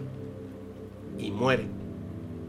Y él como que así pues se murió y todo tenía que ser en silencio y estaba detrás, detrás, detrás del nigromante. Y le dijo, voy a matar a tu familia. Le dijo al nigromante, voy a matar a tu familia. Yo tengo todo el poder de la iglesia. Y te voy a matar después a ti. Quiero que me entregues el poder que tú tienes. Quiero que me enseñes a hacerlo. Y le dijo, yo te voy a dar el poder. No, deja a mi familia en paz, yo te voy a dar el poder. Entonces lo cita en el cementerio que estaba atrás de la iglesia. Va en la noche y ya tenía ahí como un- un- una figura Sí, sí, sí. y un cadáver. El cadáver de la mujer. Y la trajo a la vida. Y ella se para y empieza a gemir y pedía que por favor, La por favor la dejara regresar. Y le decía, el nigromante le decía al cadáver, explícale lo que estás sintiendo. ¿Qué sientes en ese momento? Decía dolor en cada articulación. No siento mi corazón latir. Y yo le decía, por favor, libérame. No, no te voy a liberar. Así. ¿Qué preguntas quieres? Respuesta y este cierta. tipo, después de esto, en lugar de decir, güey, ya libérala, Libérala. empezó a preguntar, ¿qué es lo que hay del otro lado? Cuando mueres, ¿qué hay del otro lado? Les está prohibido, no puedo decirlo. ¿Qué hay del otro lado? O sea, el tipo quería respuestas. En, la- en los libros de historia, como obviamente no pueden decir que el nigromante tenía el poder y que realmente podía hacer eso, Sí, que se de- a la a la- Claro. Se describe como que era un excelente ventrílocuo. y que había puesto el cadáver de una mujer y que por medio de unos hilos, de alguna manera, había logrado levantarla. Y como era un excelente ventrílocuo, podía hacer ese efecto. Porque no estaba como en la película alejado, estaba a la distancia en la que estamos nosotros. No. ¿Qué opinan al respecto de eso? Wow, a mí me impresiona, o sea, Yo también. yo necesito saber dónde está esa historia para leérmela Acá la completa. tengo, acá la tengo. Ay, bueno. No, no, la necesito en mi vida. Este, yo he visto cosas eh, de la magia que me han sorprendido. Eh, no sé, como que todo incluso se ha ido eh, rebajando. O sea, digámoslo así, eh, la magia vudú, por ejemplo, pura eh, africana, es una cosa de temerse. Sí. Ni siquiera de, de- yo diría respetarse, sí, mucho respeto, pero más de, híjole, no, no, no, no. Si encuentras a alguien que haga vudú puro, sí, mejor ni le digas nada. Sí, no, no. Sí, no, no te metas con esas personas. Guarda tu curiosidad, Sí, mejor vete. no, no preguntes nada. Los precios son muy caros. Ahí sí los precios son muy caros. Entonces, creo que sí hay una cultura como de... de pues obviamente de, de magia eh, muy poderosa. Eh, siento que hay gente que sí llegó a conectar con cosas muy fuertes. Pero, este... Siento que se ha ido como justo degradando por el estilo de vida que, que llevamos. Sí. ¿Sabes? El tipo Sí. de conexión que tenemos con la energía eh, universal o los planos que están fuera de nuestra comprensión, eh, pues ahorita ya no, ni siquiera son importantes, ¿sabes? O sea, eh, por eso creo que la magia ahora, o la magia am, más moderna, se ha centrado en el viaje hacia adentro de, Sí. de uno mismo, como Así para es. poder seguir limpiando eso. Porque es algo que se ha quedado, que ha, ha quedado fuera. Entonces yo no lo descartaría como algo cierto, pero eh, este creo que es algo que muy difícilmente podría hacer alguien en el presente. Exacto, yo lo que yo dudo que hayan personas que tengan ese, ese poder el día de hoy. Sí, Lo no. dudo. Porque la. la o sea, llegar a, a ese punto de poder controlar a La un vida. espíritu y meterlo en un cuerpo muerto. O sea, debes de haber aprendido algo. Yo creo que desde que tenías cuatro años, un entrenamiento brutal y, Sí, uno- y sí, unas sí. cosas que tuviste que haber hecho para poder llegar a ese punto. Tremendo. O sea, el grado de, de casi casi perder la vida de tu familia y no darle este el secreto, ¿no? A, a otra persona. Debe ser algo. Como con el duende, ¿no? Como que perdiste tu humanidad. Así es. Sí. Yo siento que es eso, o sea, el duende que tenía este poder de decir, me voy a mover de, de realidad, me voy a mover de dimensión y te voy a dar eh, este movimiento de- en, en la Matrix. Sí, sí, Y- sí, sí, sí. Pero pues eh, justo el precio era no ser humano. Ajá, así es. Así es. Sí. Yo creo que eso, yo votaré por eso. Pues sí, o sea, yo creo que todo, cada conocimiento tiene un costo. O sea, inclusive, eh, por lo menos a nosotros, bueno, nos empezaron a invitar más a demonología y empezar a estudiar como artes ya más obscuras, porque Ajá.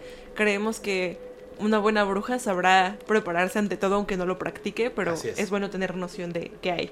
Así es. Pero efectivamente apenas empiezas a estudiar ese tipo de cosas y como que la energía se siente densa y cosas raras suceden y es un costo. Y por, por lo menos yo de mi lado es como padrísima la magia, yo me quedo del lado de la sanación, ¿sabes? Como que yo me quedé con esas herramientas. Y yo creo que cuando ya entras a, a cosas más densas, el costo es alto, es lo que decíamos, ¿no? O sea, se puede perder Claro. como un pedazo de ti por obtener ese tipo de conocimiento. En la otra puerta, eh, alguna vez llegó con nosotros eh, una persona que se llamaba Ricardiu, que él venía, creo, me parece, de Nigeria o de alguno de estos países. Ajá. Y él estaba catalogado como sacerdote vudú. No sé si tenga un nombre como en la Uh, religión, pero demasiado. Y él nos decía que sí, o Fuerte. sea, que ya se ve más seguido este tipo de ritos donde eh, no recuerdo muy bien cuál era el protocolo, pero sí levantan el cuerpo, camina y hacen como todo un protocolo para moverlo. Y que está como catalogado como vudú, muertos vivientes. Pero sí tiene Sí, una sí, sí. explicación al respecto. Y sí, eh, Ricardo seguro tenía esa respuesta porque ya no me acuerdo. Pero sí es como, tiene un protocolo y no es tanto como lo retratan de que habla y que este rollo, nada más es pues un muerto viviente, o sea, camina, está y tras, ¿no? Obviamente el tema de la nigromancia, pues mancia, vas a obtener respuestas. Sí, así es. Yo, yo lo que creo, o- obviamente, yo sí creo, ay, que no, obviamente no era un ventríloco y no eran unos hilos, por favor. Claro. O sea, digo, si estoy parado aquí frente a mí y de repente el cabello se te está levantando así, No, y deja de eso. suena al en- lado de mí. En la época en la que ya estamos, ya alguien lo hubiera recreado. Claro. Sí, claro. alguien ya lo hubiera dicho como, vean cómo hago esto. Sí. Sí, Sí. Sería, aunque lo hicieras con un cadáver de un animal, el poder decir, lo voy a levantar, ¿sabes? voy a hacer que camine, voy a hacer que esté aquí, voy a hacer que, que suene, que, que- que se escuche el animal eh, sufrir. Obviamente ya sería un acto de Las Vegas, ¿sabes? Como de- Exactamente. Claro. Exactamente. De hecho, por eso lo cambia, supongo, Guillermo del Toro. Y es una actriz que está maquillada a lo lejos. Pero frente a ti, no, o sea, es como, como anormal. La cuestión es esta, porque muchas veces en muchas historias, que a mí eso me llama mucho la atención, las personas que hablan después de haber muerto, cuando se les pregunta cómo es, no es que digan no te lo puedo explicar, o sea, porque no podría, y tú no lo podrías entender, no, dicen no te lo puedo decir, no debo decírtelo. ¿Por qué no debes decírmelo? O sea, una persona que está sufriendo porque la trajeron así de regreso a su cuerpo que ya está es, terrible, o sea, que no- siente las articulaciones que la están matando, digo, ya muerta, y que aún así diga es que no puedo decirlo, Está prohibido. está prohibido, ¿qué le puede esperar a un nigromante cuando muere? Debe ser terrible, ¿no? Pues es lo mismo de siempre, o sea, todo tiene un pago, o sea, todo tiene un- una repercusión y si tú estás trabajando con ciertas energías, eh, no, en la energía cósmica no existe ni el bueno ni el malo, pero eh, existe el, el pago de, ok, te dimos este poder y te dimos esta fuerza, eh, bueno, eh, ¿qué, qué vas a- qué vamos a obtener de ti? ¿Sabes? Lo que pasaba con esta señora que te digo que le levitaba el cabello. Ah, sí, ¿Sabes? güey. Es como un, bueno, te damos el poder, perfecto, y vas a, y vas a ser una persona poderosa. Pero, eh, Nos vas a dar todo sí, esto a todo cambio. esto es, a cambio es nuestro. O sea, incluso tus hijos y... Las, todas sus... La sus generación hijas, completa, sí, ¿no? toda su generación, todos sus descendientes, toda su sangre. Sí. No era solo la sangre de su cuerpo, era la sangre de su árbol. Uf, Entonces eso es ya más fuerte. O sea, por ejemplo, ya me acordé cómo se llama este eh, conjunto de, de cosas que se usan como ritual que en el palo mayome, que es el enganga. ah, ok. ajá. El enganga, que es un conjunto de sangre, eh, este, palos, piedras, este, todo ele- tiene que tener todos los elementos que existen en el universo supuestamente, porque es un micro universo que te ayuda a conectarte con otros universos. Eso es lo que se dice del enganga. Este va hacia lo mismo. Tú puedes ponerle eh, digo, leyendas legendarias lo, lo sacó muy bien y creo que a mí me gustó mucho ese capítulo porque justo era como de, ah, son cosas que conozco, mira. Este, ellos hablaban de eh, los narcos satánicos, ¿no? Que es esta banda que se hizo de mucho poder gracias a un brujo y gracias a un enganga. Y cuando encontraron el enganga era un cuarto enorme donde ya había un montón de gente, este, eh, sacrificada como para que el enganga obtuviera poder, ¿sabes? El que tuvieron que conseguir el cerebro de un doctor porque era una persona muy sabia. Entonces el enganga requería sabiduría. ¿Dónde lo encontramos? Este doctor es muy listo. Mátalo y pon su cerebro en el enganga. Este, pero pues el pago después fue terriblemente grande. ¿Sabes? Porque de repente fue un, ¿sabes qué? Ya nos, ya nos abandonó. Esta entidad ya nos abandonó, ya no tenemos cómo pagarle. Y pues bueno, eh, nos capturarán. O sea, ya, ya lo sabían, ¿no? Sí, ya sí, fue, ya de- fue un, ya. bueno, listo, esto se acabó. Se acabó. Camino final. Qué, qué chistoso. Igual el. En uno que, que contaba. Ahorita, este sí me voy a acordar el nombre. Sí me voy a acordar el nombre. eh, se apellida Blanco. Este. Es un, era un, eh, es un escritor. Tiene un, un español. Reportero. Que tiene un programa que se llama Espacio en Blanco.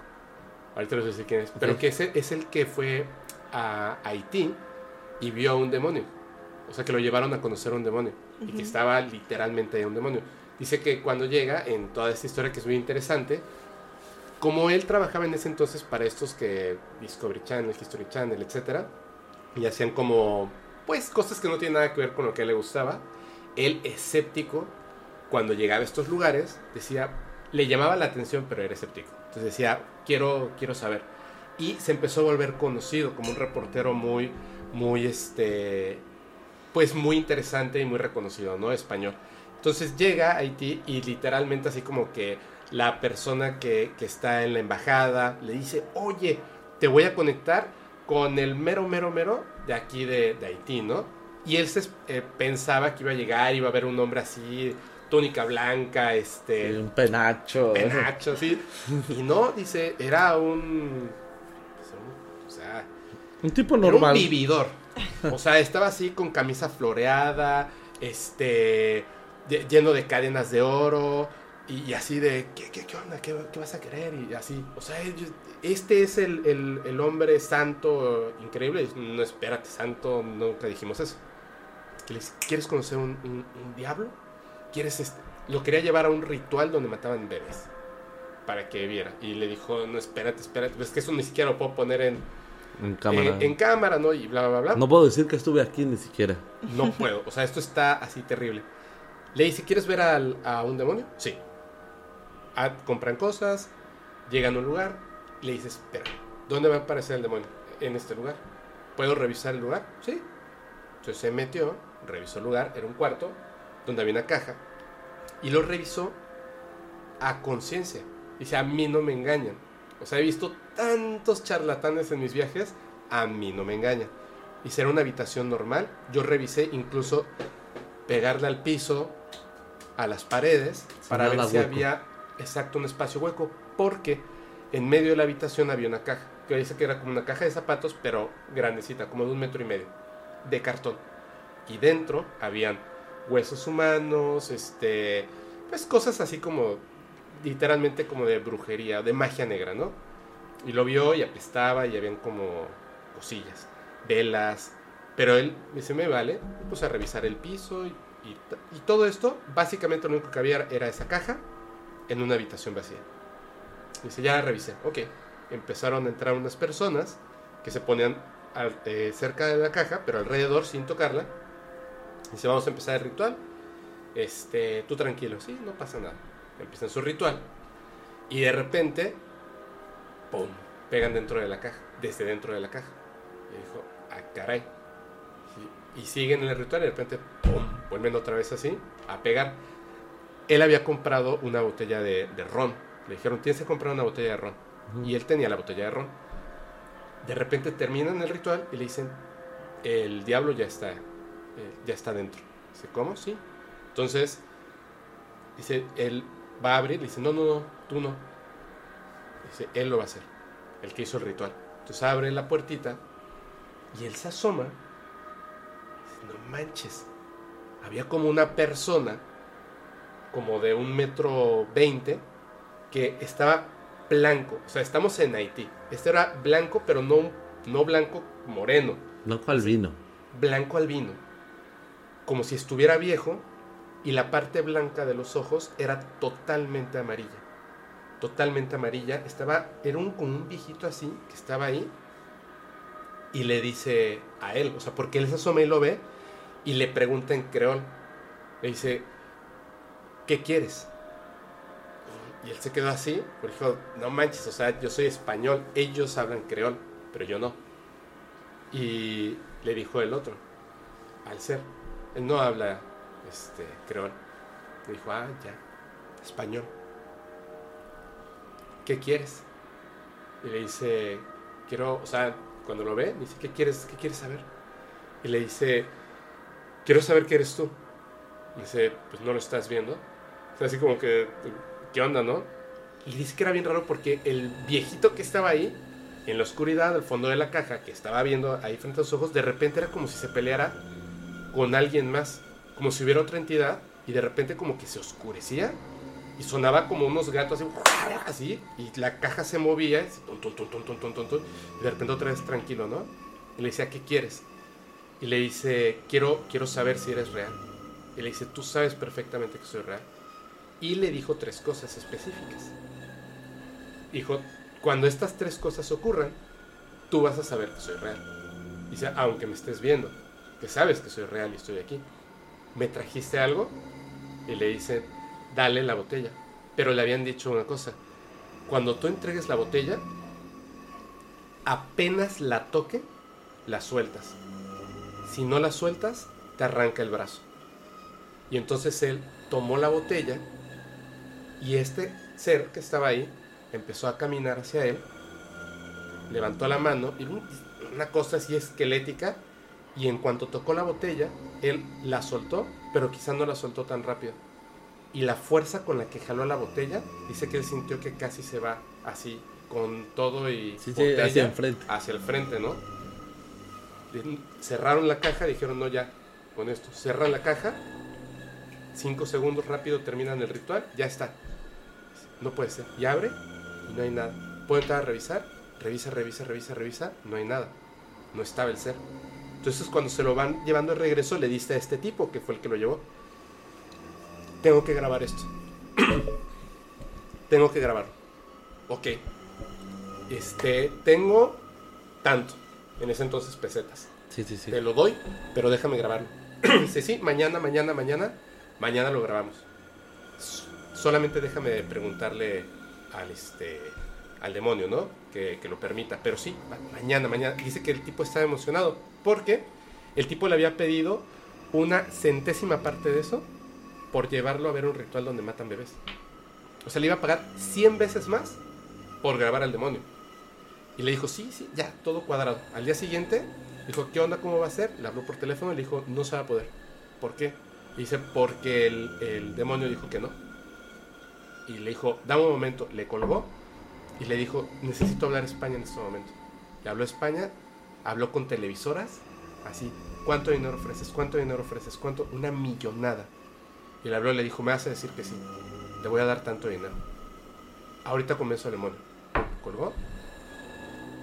Que no. Que no. Que no lo va a hacer. Resulta que él se tuvo que ir porque estaba en lo de su documental. Y tiempo después regresó y le dice al embajador, "Eh, necesito que me lleves con esta persona. Y le dice, no, ¿no te enteraste? ¿Qué? Dice, cuando tú te fuiste, a los pocos meses, tres meses de hecho, él y su hermano, el hermano es el que hacía el ritual, murieron en diferentes puntos en trágicos accidentes. Dice, ¿qué? Resulta que este güey le dice al tipo este así como de mucho poder, ¿por qué, por qué dices que es un demonio? Y le dice, ah, porque yo antes era una persona que esto, ¿ves esto? Y le enseñaba las cadenas de oro. Ajá. Dice, a mí no me falta nada, yo tengo mucho dinero y mi hermano también. Hace siete años, bueno, faltan tres meses para que se cumplan los siete. Hace siete años nos enseñaron a invocarlo, lo invocamos y me preguntó lo mismo que a ti. ¿Qué quiere? ¿qué quieres? Y yo le dije, dinero y mujeres. Y también mi hermano. Y le dijo, se los voy a dar todo lo que quieran, siete años. Y recordó eso, dijo, en la madre, se cumplieron los siete años y se murieron. Y se murieron. Y se hicieron unas personas que lo único que les importaba era el dinero y no me aceptaron una millonada. Dice, por esa razón yo creo que lo que tuve frente a mí era un demonio. Imagínate meterte con esas cosas de, de magia No, Sí, sí. Ay, No, no, no. Te traigo así. a cascabelear. ¿Qué tal? Estuvo, estuvo No, bien. ¿no? estuvo increíble, la verdad. Yo necesito ver de dónde sacaste esa información porque necesito Ah, es leerlo más, todo. Es más, es más. Porque si no, va- el, lo, de, lo que les conté del nigromante, ahorita les voy a enseñar el libro. Ajá. Y les whatsappeo el nombre para que lo googleen y puedan leer así completito, completita la historia. Claro. Y esto que les acabo de decir, no se me va, no se me puede el nombre. Sé- estoy seguro de que se llama, este, se apellida Blanco, pero no me acuerdo el, el nombre. y hay un montón, de hecho, hay unos, este, eh, radio, ahí está. Hay unos, este, videos en YouTube donde él está contando la historia. Y es excelente, es una cosa buenísima. Para dormir. Apenas Mira, y aquí para está. dormir. Uf. Mira, aquí está, espacio en blanco. Y se llama- Miguel Blanco. Miguel Blanco. Miguel Blanco. Listo. Miguel Blanco, por favor. Ahí está, Miguel Blanco. De hecho, para buscarlo bien fácil, pongan Miguel Blanco, experiencia con un demonio. Uy, Uf, No, qué haré. chulada. Es una cosa preciosa. Qué increíble, qué increíble. Muchísimas gracias por la invitación. Esto está. Gracias. No, Quiero seguir viniendo. Muchísimas- sí, ca- cada vez que vengan. De hecho, a veces estoy en, en la Ciudad de México y voy a poder hacer una gira. Ah, perfecto. Les aviso, les aviso. Igual este. Sí, sí, sí. Ahí. Si no, estamos un. Sí, si gustas caer ahí se me subió el muerto, nada más que sabes que hay dos mensos ahí. Tres, porque yo también me subo, no me voy a Sí. Tres, yo también me subo a ese barco. Pero ahí sí, este, después nos echamos otra, otra platicada. Igual los viernes ahí en vivo. Y si ando por allá en México y les late y no tienen nada que hacer en la noche. Super jalo. Ahí es así a morir y platicar con la gente en ese momento. Está buenísimo. Mandan preguntas y cosas. Y está súper chido. Oh. Súper Me chido. gusta. Entonces ahí, yo sé que nos vamos a volver a ver. Me la pasé súper bien. Muchísimas No, gracias. amigo, muchísimas Gracias. gracias a ti. ya Muchísimas sabes que aquí gracias. andamos. Oigan, vamos a poner todas las redes sociales para que este pues entremos en, en comunicación y Claro. la gente, híjole, te van a caer un montón A ti, sobre todo. Sí, sí. Sí, sí. de cosas. Ahí, pero muchísimas gracias, de verdad, muchísimas gracias. Y eh, algo más que quieran decirle a la gente, ¿para? Nada, gracias, gracias por estar en el lado de los locos y la resistencia. Eso. Y gracias por estar en este lado. De verdad, aprecio mucho estar en estos espacios. Gracias. No, hombre, muchísimas gracias. Gracias muchísimas amigos, cuiden su energía y ya saben, los amamos. Eh, cualquier cosa, aquí andamos para lo paranormal. Voy a nada más a despedirme rapidísimo de la gente, como siempre. Yo soy su amigo Fepo. Recuerden si quieren mandar sus historias, experiencias o evidencias al correo electrónico paranormal.fepo.mx. Y ahora sí, yo les recuerdo que los capítulos del podcast paranormal se disfrutan mucho mejor si los escuchas mientras conduces en una oscura y terrorífica carretera y no tienes a nadie a quien abrazar. Chao. Uy. Ahí quedó.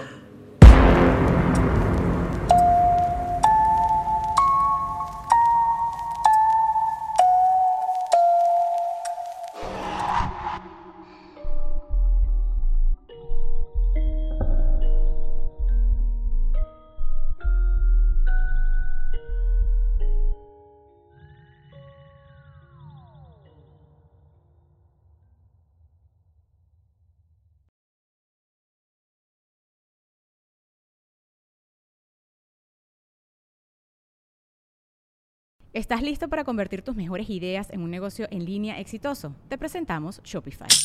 Tal vez no lo sabías, pero nuestro podcast More Than Mamis es un negocio y lo empezamos por supuesto para desahogarnos y hablar sobre la maternidad, no para convertirnos en expertas de ventas y del e-commerce. Así que sí, necesitábamos ayuda para vender nuestro merch y poner en marcha nuestra tienda. ¿Y cómo suena con Shopify? Llega otra venta. Shopify es la plataforma de comercio que está revolucionando millones de negocios en todo el mundo. Ya seas un emprendedor desde tu casa o desde donde sea, Shopify es la única herramienta que necesitas para iniciar, administrar y hacer crecer tu negocio sin dificultades. Con Shopify puedo gestionar pedidos, envíos y pagos desde cualquier lugar, brindándote toda la información y estadísticas de tus ventas al detalle. Regístrate para un periodo de prueba con tan solo un dólar al mes en shopify.com barra sonoro, todo en minúsculas. Ve a shopify.com barra sonoro para llevar tu negocio al siguiente nivel. Shopify.com barra sonoro. ¿Estás listo para convertir tus mejores ideas en un negocio en línea exitoso? Te presentamos Shopify. Tal vez no lo sabías, pero nuestro podcast More Than Mamis es un negocio y lo empezamos por supuesto para desahogarnos y hablar sobre la maternidad, no para convertirnos en expertas de ventas y del e-commerce. Así que sí, necesitábamos ayuda para vender nuestro merch y poner en marcha nuestra tienda. ¿Y cómo suena con Shopify?